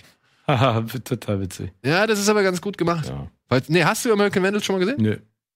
Guck mal in die, in die Netflix, in die erste Staffel rein. Guck mal da rein. Das ist schon nicht so verkehrt. Ich hab Also, so viele Sachen auf der Liste, das tönt mich jetzt gerade. Ja, vor allem nach jeder Folge kommt er mit zehn noch. ja, ja, aber ey, nee, that's, that's, aber wie gesagt, ich finde es gut. Ich bin mal gespannt. Ich meine, die Frage ist, musst du aus einer so großartigen Doku, die schon so durchgeknallt ist, noch einen Film machen? Also die, die Frage ist, was ist der Ansatz? Ist der Ansatz, er baut einen Zoo, ne? Also Matt Damon. ich kaufe einen Zoo oder wie heißt. ne? Also ist das der Ansatz bei, bei einem, einem, einem Film? Oder also, weil, ich meine, Nicolas Cage ist ja in dem Alter von Joe Exotic. Also die Frage, ich würde gerne mal wissen, was, wie ist Joe Exotic Joe Exotic geworden? Wie war es früher? In Teenage-Jahren, in den Twins, was hat er gemacht? als er noch Vogelschreib hieß. Ja, aber ich weiß nicht, ob ich einen Film sehen will mit Nicolas Cage, der im Prinzip die Doku nochmal zusammenfasst als Spielfilm. Da, da, da ist die Doku einfach, die ist so absurd. Ich glaube, der Selling Point ist einfach, dass man sich denkt, okay, abgefahrener Charakter, gespielt vom abgefahrenen Schauspieler, gucke ich mir einfach an, wie so ein Experiment. Ja, aber, Oder? aber, aber da, da ist doch die Wirklichkeit Ja. so crazy, dass du es nicht brauchst, dass ein äh, verrückter Schauspieler nochmal genau das Gleiche. Er kann es kaum Zeig. toppen. Also. ja. No, ich. Naja, aber äh, es ist, stimmt schon, was Steven sagt. Ne? Es ist, äh, der, Haupt, der Hauptcharakter ist schon so quirky und crazy. Du ersetzt ihn nur durch einen anderen crazy Typen, aber was soll raus entstehen? Crazy, Genau, also was wollen Sie erzählen? crazy ist crazy. Das frage ich mich. Crazy Overdose. Wir wissen doch alle, dass Nicolas Cage in der Lage ist, noch immer eine Spur oder Schippe mehr Ja, draufzulegen. aber das brauchst du ja nicht. ja. Brauchst du nicht, nein. Nö. Aber das hat Nicolas Cage bisher in seinen Filmen wenig gestört, ob man Ob man es seine, braucht. äh, ob man sein Over-the-Top äh, Over -the -top Acting noch das braucht oder nicht. Er macht's halt einfach. Geile Fotomontage. Wäre auf jeden Fall die erste Serie, in der der Mann tatsächlich auftaucht, beziehungsweise die der Mann wirklich Also es soll eine Serie werden. so eine Serie werden, Ja. aktiv macht. Und gleichzeitig gibt's dann noch eine Doku-Serie, die sich als offizielles, also als offizielles Sequel versteht, die jetzt so gesehen alle Ereignisse nach Tiger King, der Netflix-Serie, aufdecken will und zeigen will, auch die Ermittlungen gegen Carol Baskin. Und dann gibt's wohl noch eine Realserie von Kate McKinnon ins Leben ge gerufen oder inszeniert oder angetrieben, wo sie tatsächlich dann auch Carol Baskin verkörpern möchte. Mhm. Kate McKinnon. Ja, ich Ja. weiß, wer das So viel dazu. Ziemlich viel Tiger King. Und Aber da muss ja ich auch schon, sagen, das, das ist wieder schon wieder, ist mir schon fast wieder zu viel. Nee, das, das wird jetzt einmal, das wird quer durch den Garten so lange gejagt, bis alle da sitzen und sagen, es reicht. Ich vor allen Dingen äh, werden wir noch einige Dokumentationen, die drei Ligen drunter sind, weil die werden jetzt jede Ja. crazy Person, die in, in Amerika mal irgendwie, weiß ich nicht, Kanickelzuchtfarm aufgezogen hat, wird jetzt ihre eigene Doku kriegen, weil du merkst es ja schon an diesen True Crime Geschichten. Ähm, ne, da kommt ja plötzlich kommt ich gehe einmal auf Netflix und es sind zehn neue Crime Dokus über Serienmörder oder so da. Und so wird es jetzt jetzt kommen hier noch viel von ihr. kommen, ja. ja, sie greifen jetzt wirklich alle. Aber dann, dann wäre Netflix eigentlich so gesehen einfach nur,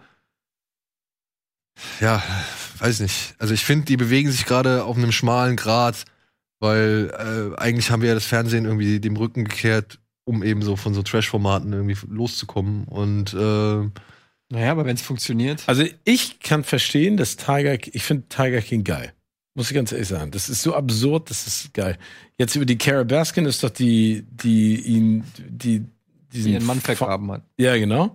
Das kann ich auch noch verstehen. Aber alle anderen Serien sind für mich jetzt totaler Humbug. Verstehe ich nicht. Ja, aber da wird noch Brauchst viele. Ich meine, bei, bei Netflix ist ja so, die wissen ja genau, was wer guckt, wie lange und so weiter. Die haben ja eine präzise Datenerfassung, besser als jeder Fernsehsender. Die wissen ja genau, was die Leute mögen. Ne? Also die wissen, wann die, theoretisch wissen die, wann wir Pause drücken und aufs Klo gehen und so Geschichten. Also insofern auch Extraction, ne? Ich, da wird so viele Actionfilme in diese Richtung geben. Die werden uns genau das geben, was, was wir brauchen, Ist doch um schön. nie wieder was anderes zu machen. Also sie werden es zumindest versuchen. Bis Apropos man gesättigt ist. Wheelman. Nochmal, weil du gesagt hast, äh, von den Netflix-Filmen so, ne? Wheelman? Wheelman mit Frank Grillo. Guckt euch den mal an. Oh, Der ist, Grillo mag ich. der ist auch nicht verkehrt. Der ist wirklich auch nicht verkehrt. Okay. So, dann.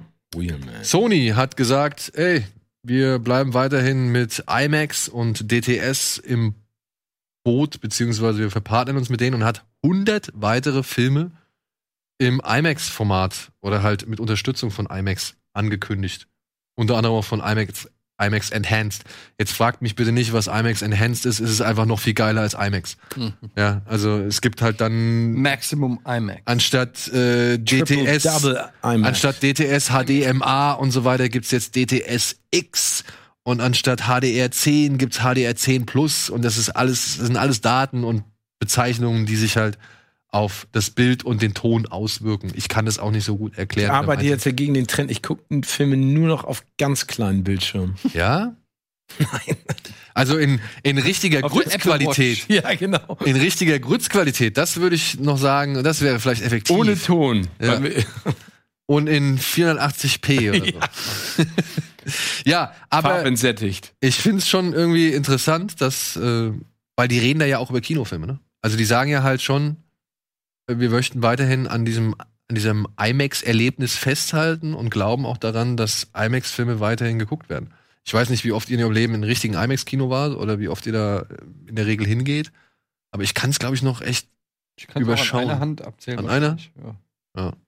Ja, äh, Äh, Star Muss Wars sich halt lohnen, Episode ne? 3 in Los Angeles, äh, auch damals wegen der E3 gerade da gewesen, da kam er gerade raus. Der kam ja im Sommer raus. Und ähm, im IMAX in Los Angeles gesehen. Halbe Ja. Kino war, nee, eigentlich das ganze Kino war verkleidet. ja, ganz geil. Hat ein und bisschen. du nackt. Ich war nackt, habe mich eingerieben in, Erdnussbutter. Nee, aber es war so tatsächlich so ein ähm, schönes. Weißt was das geil ist? Bist du wie mein bester Freund. Ich sag was und du steigerst es immer noch. Ne? Ja, das ist einfach nur die Wahrheit, geil. Steven. Ja, ist schön. Na, ja, ich hab mich eingerieben mit Erdnussbutter. Und schon geht mein Kopfkino so dermaßen an. Wie ich da sitze. ganzen, ich brauche gar nicht Joe Jedi Ritter! ich brauche Joe Exotic gar nicht zu gucken. Ich denke einfach jetzt nur noch an. Ja, an mich in Erdnussbutter. Das fände ich geil. Nicolas Cage spielt Etienne in Erdnussbutter. mit Nackt. Erdnussbutter bei Star Wars im Dann wäre das eine Ehre. Haben wir Das wär alle. geil, ja. Wenn der mich spielt. Der oder Daniel Brühl. Wenn der dann auch hierher kommen würde, um dann hier in den Hallen zu drehen. Hast du den eigentlich schon mal getroffen? Hat einer von euch Nicolas Cage schon mal? ja. Okay, sorry. Du, du hast wahrscheinlich schon mit ihm irgendwie dreimal Billard gespielt und nur zehn Interviews. Sorry, das ist eine dumme Frage. Geil. Kann man hier niemand mit beeindrucken. Ne? Ja. Hat dich beeindruckt, dass ähm, Taika Waititi einen neuen Star Wars-Film drehen soll? Nee, ehrlich gesagt ist es für mich total logisch. Also, Für mich auch. Das, das ist so, die suchen sich halt immer den, der momentan der gehypteste ist, der aber auch so ein, ein Stück weit Fresh Fantasy. Es gibt nicht so viele, die, die momentan frischen Wind in den Science-Fiction-Genre bringen können. Und da ist er halt einer. Nee, vor allen Dingen mit Thor. Ja. Er hat da Ja. doch echt noch mal so einen Stempel drauf gesetzt. Das hat Marvel auch total äh, Und gut ich fand getan. den auch, ich fand den gut. Mir hat der Ich gut auch. gefallen, weil jetzt nicht unbedingt im Gesamtkontext der Reihe kann ich verstehen, dass er ein bisschen raus will, aber der hat eine eigene Vision, einen eigenen Style und das erkennst du bei fast allem, was der macht. Der hat einen total, und das ist ja das, wonach sie eigentlich damals auch die Regisseure Ryan Johnson zum Beispiel auch ausgewählt haben. Frag mich nicht, wie J.J. Abrams da reinpasst, aber ähm, auch äh, hier, wie heißt der, der äh, Rogue One gemacht hat? Gareth Edwards. Gareth Edwards. Das sind alles so das ist für mich immer noch der talentierte Regisseure, die eine eigene Vision haben, die irgendwie was mitbringen und so, so, so ein bisschen nerdig sind. Und ich, und ich bin voll deiner Meinung, wenn die Star Wars mit all dem Negativen, was jetzt einfach auch mitschwingt, leider, ne? Die jetzt ja auch in ganz vielen Interviews selber sagen, wir haben zu viel zu schnell gemacht. Dann kann ein Taika Waititi, glaube ich, mit so einer völlig crazy Version oder Idee oder Umsetzung äh, das nochmal wiederbeleben. Aber dann müssen sie ihm auch den Platz geben, das so zu machen, wie er es will. Ich meine, das Ja, Problem ist wahrscheinlich, dass es halt, ne? das Also- Ding ist halt, Hm? die Gefahr ist halt, dass es halt, es ist ja eh ein neues Universum dann oder eine neue Story, die erzählt wird. Und deshalb bin ich da jetzt auch noch nicht so, mein, für, die, meine Emotionalität von Star Wars ist fast weg. Also es ist, muss, ich Bei muss mir wirklich auch. sagen, mit, mit, mit Star Wars 9 haben die wirklich noch kaputt gemacht, was, was überhaupt noch an Rest. Ich habe mir, ich hatte nicht mal Bock, den jetzt auf Disney Plus zu gucken, ganz ehrlich. Ich habe den einmal im Kino gesehen. Ich, Ich habe mir den nicht nochmal an. ich habe mal einmal reingeskippt und hatte direkt schon wieder, ach nee, ehrlich gesagt, nee, kein Bock. Das hatte ich noch nicht mal bei 8. Selbst bei 8 habe ich mir manche Szenen noch ein paar Mal angeguckt. Bei 9 ist, ey, also die haben wirklich alles weggetötet mittlerweile. Insofern macht, was ihr wollt. Ich, Ich würde mir- an ich deren Stelle echt gesagt sagen, ich würde es ruhen lassen. Die Filme. Ich würde jetzt, ich würde nicht noch mehr versuchen, draus, draus zu holen. Ich, also, Na, das sieht aber nicht danach aus. nee, denn klar sieht's nicht danach aus. Mandalorian, da reden sie schon über die dritte Staffel. Robert irgendwie. Rodriguez Robert Rodriguez? macht äh, Mandalorian. Die zweite Staffel? Ja, macht auf jeden Fall Re Ja. macht Ja. Regie für einige Folgen. Die, aber ich glaube, dass Waititi, die Frage ist nur, und da hast du recht, äh, du kannst so visionär sein, wie du willst, wenn du kein gutes Buch hast, dann kannst du nichts drehen. Und wenn sie wollen, dass du das so machst, dann musst du am Ende des Tages halt entweder das auch so machen oder du musst halt dann, ja, wieder dich in anderen Dingen widmen, wie es zum Beispiel ein Edgar Wright gemacht hat. Die Frage ist halt, wird's unter Tika Waititi dann ein Star Wars oder wird's ein Spaceballs? Das ist so das einzige, wo ich das hab, weil der ist ja noch mehr für quirky und Humor und weiß ich nicht bekannt als ein Ryan Johnson.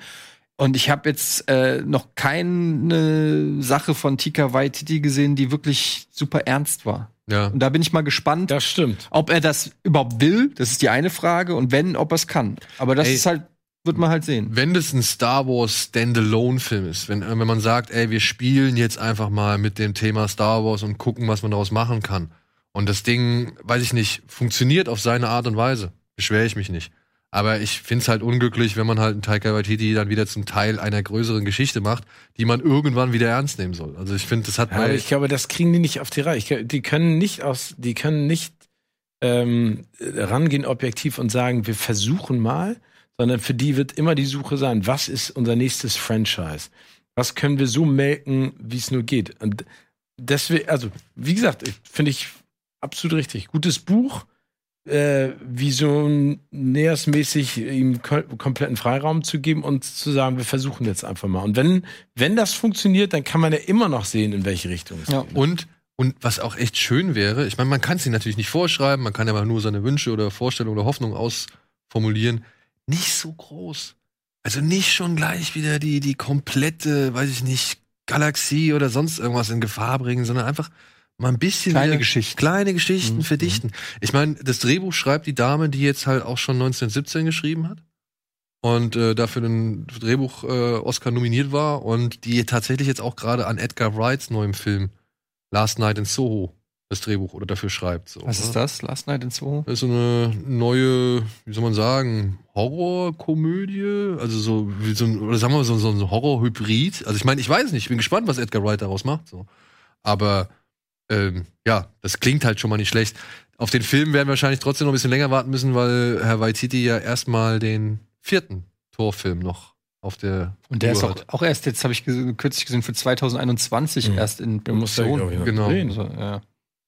Na gut, da wird noch viel passieren. Hoffen wir einfach, dass sie wirklich mal, also weil äh, du sprichst mir so aus der Seele, dieser neunte Teil hat alles gekillt bei mir an Liebe für, also ich habe momentan keinen Bock, dieses Fass nochmal aufzumachen. Aber was ist mit den Serien? Ich habe momentan, ich, ich habe keinen Bedarf. Ja, Also es gab eine Zeit lang, da hatte ich total Bock auf alles, was, also ich habe momentan, das, ich, ich will, das ist so momentan, ich will es gar nicht haben.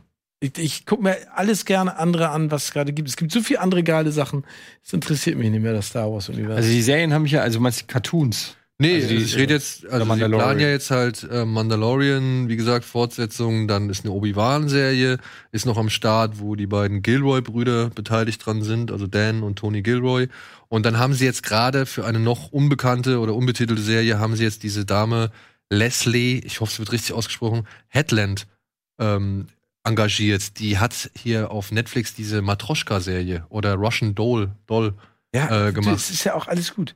Aber ich weiß noch, wie meine, wie, wie heiß ich auf Nummer 7 war, ne? Ja. Da ist bei mir alles, ich saß im, im Kino, in der Presseprüfung, mir, und ich hatte Gänsehaut und alles kam hoch und ich dachte nur so, Alter, what the fuck? Und jetzt ist es mittlerweile so, dass ich denke, sollen sie von mir aus Mandalorian 2, 3, ich komme auch gar nicht mehr hinterher. Ne? Und, und das, das stört mich schon. Und ähm, ich will es auch gar nicht dissen. Das ist eine sensationelle Kinozeit gewesen, die ich genossen habe, als ich diese Filme gesehen habe. 4, 5 und 6. 1, 2 und 3 fand ich auch noch ganz cool. Ne? Aber jetzt, ich habe einfach, mir, mir ist es über. Das ist, ich habe mich überfressen. Und äh, ich habe da keinen Bock drauf. Ich will jetzt was anderes essen. Vielleicht Ich merke das zum Beispiel an sowas wie hier Dune, der äh, Wüstenplanet jetzt von Danny Villeneuve. Da habe ich Bock drauf. Da habe ich auch mega Bock. Und das weckt in mir so wieder was, wo ich denke so, okay, Ja. nochmal ein neuer Ansatz an das Thema Science Fiction Genau. von einer anderen Perspektive, weil diese Sprache, die Star Wars gesprochen hat in den letzten Jahren, sehe ich genau wie du. Die ist, ist wie so, wie wenn du zu viel Junkfood gegessen hast und einfach denkst so, ja, ja ab und zu geht es mal, aber jetzt gerade keine Burger mehr für mich und so. Ich habe auch die Hoffnung in irgendwie Star Wars für Erwachsene. ja, genau. Endlich mal wieder ernst genommen zu werden und nicht nur Fanservice und irgendwie die be beliebten Tropes abfeuern. Aber das ist das Problem, ne? Ja, also Disney hätte ja die, die Macht und auch die Kraft und auch die eigentlich Zeit und die Kohle gehabt, jetzt geht's ihnen ja auch nicht gut, äh, zu sagen, wir, wir wollen nicht wieder alle ranholen und allen gefallen, sondern wir machen jetzt mal, wir überlegen uns, was machen wir mit Star Wars, ne? Die hätten, die hätten dieses Franchise ja in so viele Richtungen drehen können. Aber anstattdessen haben sie versucht, wieder alle Noten zu spielen, möglichst jede Geschichte miteinander zu verweben. Und du sitzt am Ende nur da und denkst so, braucht kein Mensch. Das Ende ist so scheiße, auch als, als ähm, Ridley äh, äh, mit ihm noch den letzten Knutscher gibt. Zum Glück stirbt er. Ich habe gedacht, jetzt. Ich habe gedacht, ey, Alter, wenn ihr jetzt auch noch zusammen bleibt und in die, in die Sonne reitet, dann drehe ich durch. Ja, vor allem, es ist ja, wenn du dir das so Mit anguckst, Adam Driver. Das war doch so unnötig. am Ende ist nichts passiert. Es ist alles so, die, äh, im Prinzip ist diese ganze dritte Trilogie nicht vom Fleck gekommen, wenn du es dir so anguckst. Es ist irgendwie so, du hast es, wenn du so Revue passieren lässt, wo äh, es ist alles so. Und Ridley, ist, Ridley und Driver ist eine Wiederholung von Leia und Han Solo. Der Bad Boy knutscht die äh, Prinzessin. Das ist am Ende genauso. Obwohl er ein bisschen böser gemacht wurde. Genauso, dass sie dann von. Pa äh, ich will mich gar nicht drüber aufregen. ah, doch, lass sie raus. Nein, nein. Lass den Hass. Das mache ich gleich. Ich bepöbel gleich. Andere Menschen im Straßenverkehr. spüre, wie der Hass durch deinen Körper. Genau. Lass ihn Streck ihn laufen. nieder. Aber wir haben nicht mehr viel Zeit. Nee. Wir haben nicht mehr viel Zeit. Auf jeden Fall ähm, eine unbetitelte Serie von Leslie Headland. Dann gibt's noch eine Serie zu Diego Lunas Figur aus Rogue One. Der wird auch noch mal gemacht. Und ja, Mandalorian geht auch weiter. Mal gucken. Mal gucken. So. Und einer, der es tatsächlich wissen will und sagt sich, ah, nee, nee, das ist alles viel zu lame und alles nur Fantasy, ich mach das echt, ist jetzt wohl Tom Cruise. Mit Elon Musk zusammen, Mit oder? Elon Musk. Alter Das ist Falter. eine Mischung. Äh, möchte Aber er es gerne wundert mich nicht. es wundert mich nicht. Aber was sagt das jetzt über Elon Musk? Ist der vielleicht auch da hier äh, bei Tom in der in der Sag doch erstmal, was die vorhaben. Die wollen ähm, also Tom möchte im All drehen. Er möchte einen Science Fiction Film oder einen Actionfilm im Weltall drehen zusammen mit dem SpaceX Programm von Elon Musk. Also die haben sich da jetzt zusammengetan und Ich planen glaube, da das jetzt hat nichts mit der, der Religion zu tun. Es hat damit zu tun, dass die beide crazy sind. Ja, aber vielleicht auch einfach die Möglichkeiten sehen, das zu machen. Ne? Man weiß ja bei Tom Cruise immer höher, schneller, weiter. So, der hat Und ich glaube, schon. Elon Musk ist genauso. Ja, genau. Und also der hat schon ein Flugzeug gehängt, irgendwie äh, sich auf das äh, Kaliber, Khalifa, Burj Khalifa. Khalifa gesetzt. So, wenn du weiter hoch, bleibt ja, genau, noch ne? Space. What's the limit so, ja, genau. Und ähm, hier, wie heißt der Typ, der da aus dem Weltraum runtergesprungen ist? Felix, Der, Felix Baumgarten. Baumgartner. Baumgartner. Ja, so, ne? Und dann hast du da den Typen Elon Musk. Ja, mir gehören Raketen, mir gehört eine Raumstation, mir gehört, lass uns mal reden. also ich finde es gar nicht so. Ich auch nicht, finde es auch nicht abwegig. Und ich finde, das Abwegig, ja? passt doch. Elon Musk ist ja jemand, die, bei beiden, ob man die mag oder nicht, aber das passt doch. Beide, glaube ich, haben da einen Knall, einen positiven. Und, Und wenn du einem zutraust, dass er irgendwie so eine Astronautenausbildung für einen Film macht, dann ist es dann ist es Tom Cruise. Wenn er sie nicht so und so schon gemacht Wenn er hat. sie schon hat, ja. Neben, während er seinen Pilotenschein für die. Maverick-Geschichte Das gemacht hat. Überschalltraining bei Genau. Maverick, das hat er dann direkt mitgenommen und genutzt und hat dann gesagt, ey, komm hier nicht noch eine Stufe drauf? Aber soll ich dir sagen, er hat es bestimmt auf Russisch alles gemacht. Ja. Chinesisch. Wahrscheinlich. Aber ja, ähm, SpaceX ist ein Weltraumprojekt von Herrn Musk, mit dem er ja Weltraumtourismus ermöglichen möchte. Schon Ende nächsten Jahres. Genau, er möchte Menschen ins All fliegen oder ja. Würdet ihr das machen? Jetzt mal an, Ja. abge- Ja. angenommen, ihr könntet das Ja. bezahlen, äh, weiß ja nicht, was das kostet, aber würdet ihr das machen? würde das ich das kostet eine Viertelmillion. Eine Viertelmillion würde ich, sag ich mal, sagen können. Aber auch schon in Season One sozusagen? Würdest Ja. du nicht erstmal warten, wie so die ersten Leute zurückkommen und was für Rezensionen die schreiben? Naja, ich sag mal so, der erste würde ich sowieso niemals sein. Nee, aber so die erste Welle, die Ja, die erste, erste. Welle, wenn ich das Kleingeld hätte und es sagen würde, eine Viertelmillion, pff, drauf geschissen, dann ja. Was, und was, wie läuft's dann? Zehn Minuten einmal hoch und runter? ich oder? glaube, du fliegst zur ISS, ne? Ach so, und dann chillst du da eine halbe Stunde? Oder Nee, wie ich glaube, aber du dockst da nicht an und steigst aus und gehst da rum. Ja? Ja, weiß ich nicht. Ich, ich kenne die Pläne Ja, von Elon. Musk nicht. Ich will ja nur wissen, was man, ich finde, für eine Viertelmillion kann man ja zumindest, würde ich gerne wissen, was auf der Speisekarte ist. das. Ich glaube, das wissen Das die selber noch das nicht. ist- die die nicht fest. Zutaten noch nicht haben. aber die Leute, die das machen, denen ist es wahrscheinlich auch egal. Also, Eben. Aber eine Viertelmillion hätte ich sie wirklich so, wäre das wirklich so Peanuts, also, Entschuldigung, das sagen wir nicht sagen, aber wäre das wirklich etwas, was mich null schmerzt, also was mich so sehr schmerzt wie, keine Ahnung, ich, ich reiß mir jetzt ein Haar aus, dann ähm, würde ich das wahrscheinlich schon machen. Ich würde es auch machen. Ja. Sag ich jetzt. Ja, genau, sage ich jetzt. aber ich habe keine Viertelmillion. Aber also- Wenn ich dann in meinen DM gehe und Zahnpasta kaufe und dann sagen sie, komm, nochmal 5 Euro drauf, fliegen Ja. sie zum Mond. Dann ist wieder was anderes. Aber äh, unabhängig von den Kosten, ihr hättet keinen Schiss, das zu machen. Deute ich daraus so. ich habe ja die, äh, dieses Grundvertrauen, dass wenn sie halt Leu so, sowas haben, ja, Dann wird schon alles passen. genau, das ist so, das ist das gleiche Oder erinnere dich an Steve Buscemi in Armageddon. Äh, Was sagt er da nochmal? Atombomben, nein. Nein, nein, er sitzt doch dann, er sagte, wir sitzen hier äh, in einer Maschine Ach so. mit einer Million beweglicher Teile. Ja. Nee, was sagt er? Irgendwie zusammengehalten Ja, wird genau. von drei Schrauben. Ja, Ja, ja, genau. irgendwie so, ja. Aber das ist so dieses selbe Grundvertrauen, was man auch bei der Achterbahn mit sich bringt, glaube ich. Ja, ja. Das ist nur millionenfach irgendwie erprobt. Ja, ich finde den Vergleich. Ja, also. Achterbahn und Nein, SpaceX. wir haben das ja noch nicht. Ja. Wir haben das ja noch nicht. Ja. Leute, ihr müsst immer davon ausgehen. Also wenn ihr es beide macht, ich komme mit. Okay. Dann können wir zu dritt irgendwie einmal äh, ISS, dann bin ich dabei, aber alleine nicht. Ich bin, mach's nur, wenn ihr es auch macht. Was macht dieser Knopf? Steven, lass die Finger davon.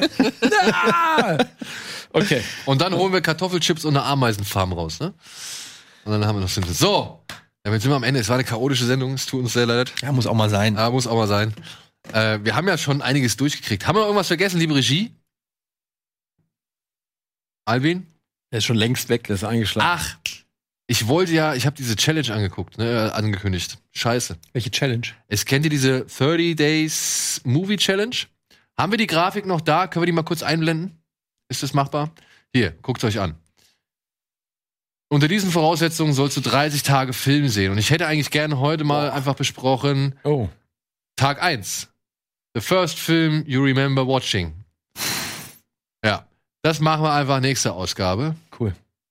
Je nachdem, wer dabei ist, aber dann rufen wir halt zur Not jemanden an. Und dann Aber interessant, das gefällt mir sowas. Ja, genau. Aber das ist und natürlich ich würde das gerne. zeitfressend. Genau, ich würde das gerne einen Tag. Aber schickst du mir das mal, weil dann gucke ich mir das schon mal an. Dann kann ich mir schon mal Gedanken machen, weil jetzt the- Der erste first Film? Film You Remember muss ich mich echt nochmal hinsetzen. Ich meine, ich vergesse ja schon, was ich gestern gemacht habe. Wie soll ich das jetzt? Vor allem der erste 25 Film, den du so wirklich bewusst von Anfang bis Ende oder im Kino. Bei oder? mir sind es drei. Bei mir sind es du hast drei Filme gleichzeitig als erstes. Nein, aber es sind also drei Filme, von denen ich behaupte, das müsste eigentlich die erste Erinnerung sein. Und ich bin mir nicht ganz sicher. Meine Mutter behauptet ja nach wie vor E.T. Ja. Ja. Ich glaube aber, ich habe, wie heißt der, der Bud Spencer und Terence Film Film mit dem, mit dem Buggy, wo sie sich um den Buggy die ganze Zeit betteln? Ich glaube, zwei außer Rand und Band, zwei wie verwechsel die immer. Ich Hier mit Bob, Bob, Bob, Bob, Bob, Bob, weißt du? La la la la la la la la la la la Aber E.T. hast du doch bestimmt im Kino gesehen. E.T. habe ich im Also das heißt, der erste Film, den du gesehen hast, da warst du gleich im Kino. Nee, das glaub kommt bei mir nicht. Ja, hin. Ich rede mal mit meinen. Eltern. Ja, und wie gesagt, und der Aber wir sind am Ende. und Star Trek, der erste Star Trek-Film. Daniel. Oh. Ja, okay. Gut. In diesem Sinne, vielen Dank, Steven. Sehr Kann ich gerne, dich jetzt schon für nächste Woche committen? Oder wie? Ja, gerne. Wenn ich darf, gerne. Bin ich da. Okay. Ich weiß es noch nicht. Keine Ahnung, müssen wir noch sprechen. Wir müssen noch sprechen, zur Not nicht. schalten wir dich dazu. Ja. Genau. Immer gern. In diesem Sinne, vielen Dank, Freunde. Bleibt uns treu, bleibt uns hold. Und wir, sehen gesund. uns, wir sehen uns morgen Abend bei Filmfights, würde ich sagen. Ne? Stimmt. Genau. Danach gibt's noch mal eine Runde Dosenbeats. Und ansonsten wünsche ich euch ein schönes Wochenende. Tschüss. Tschö.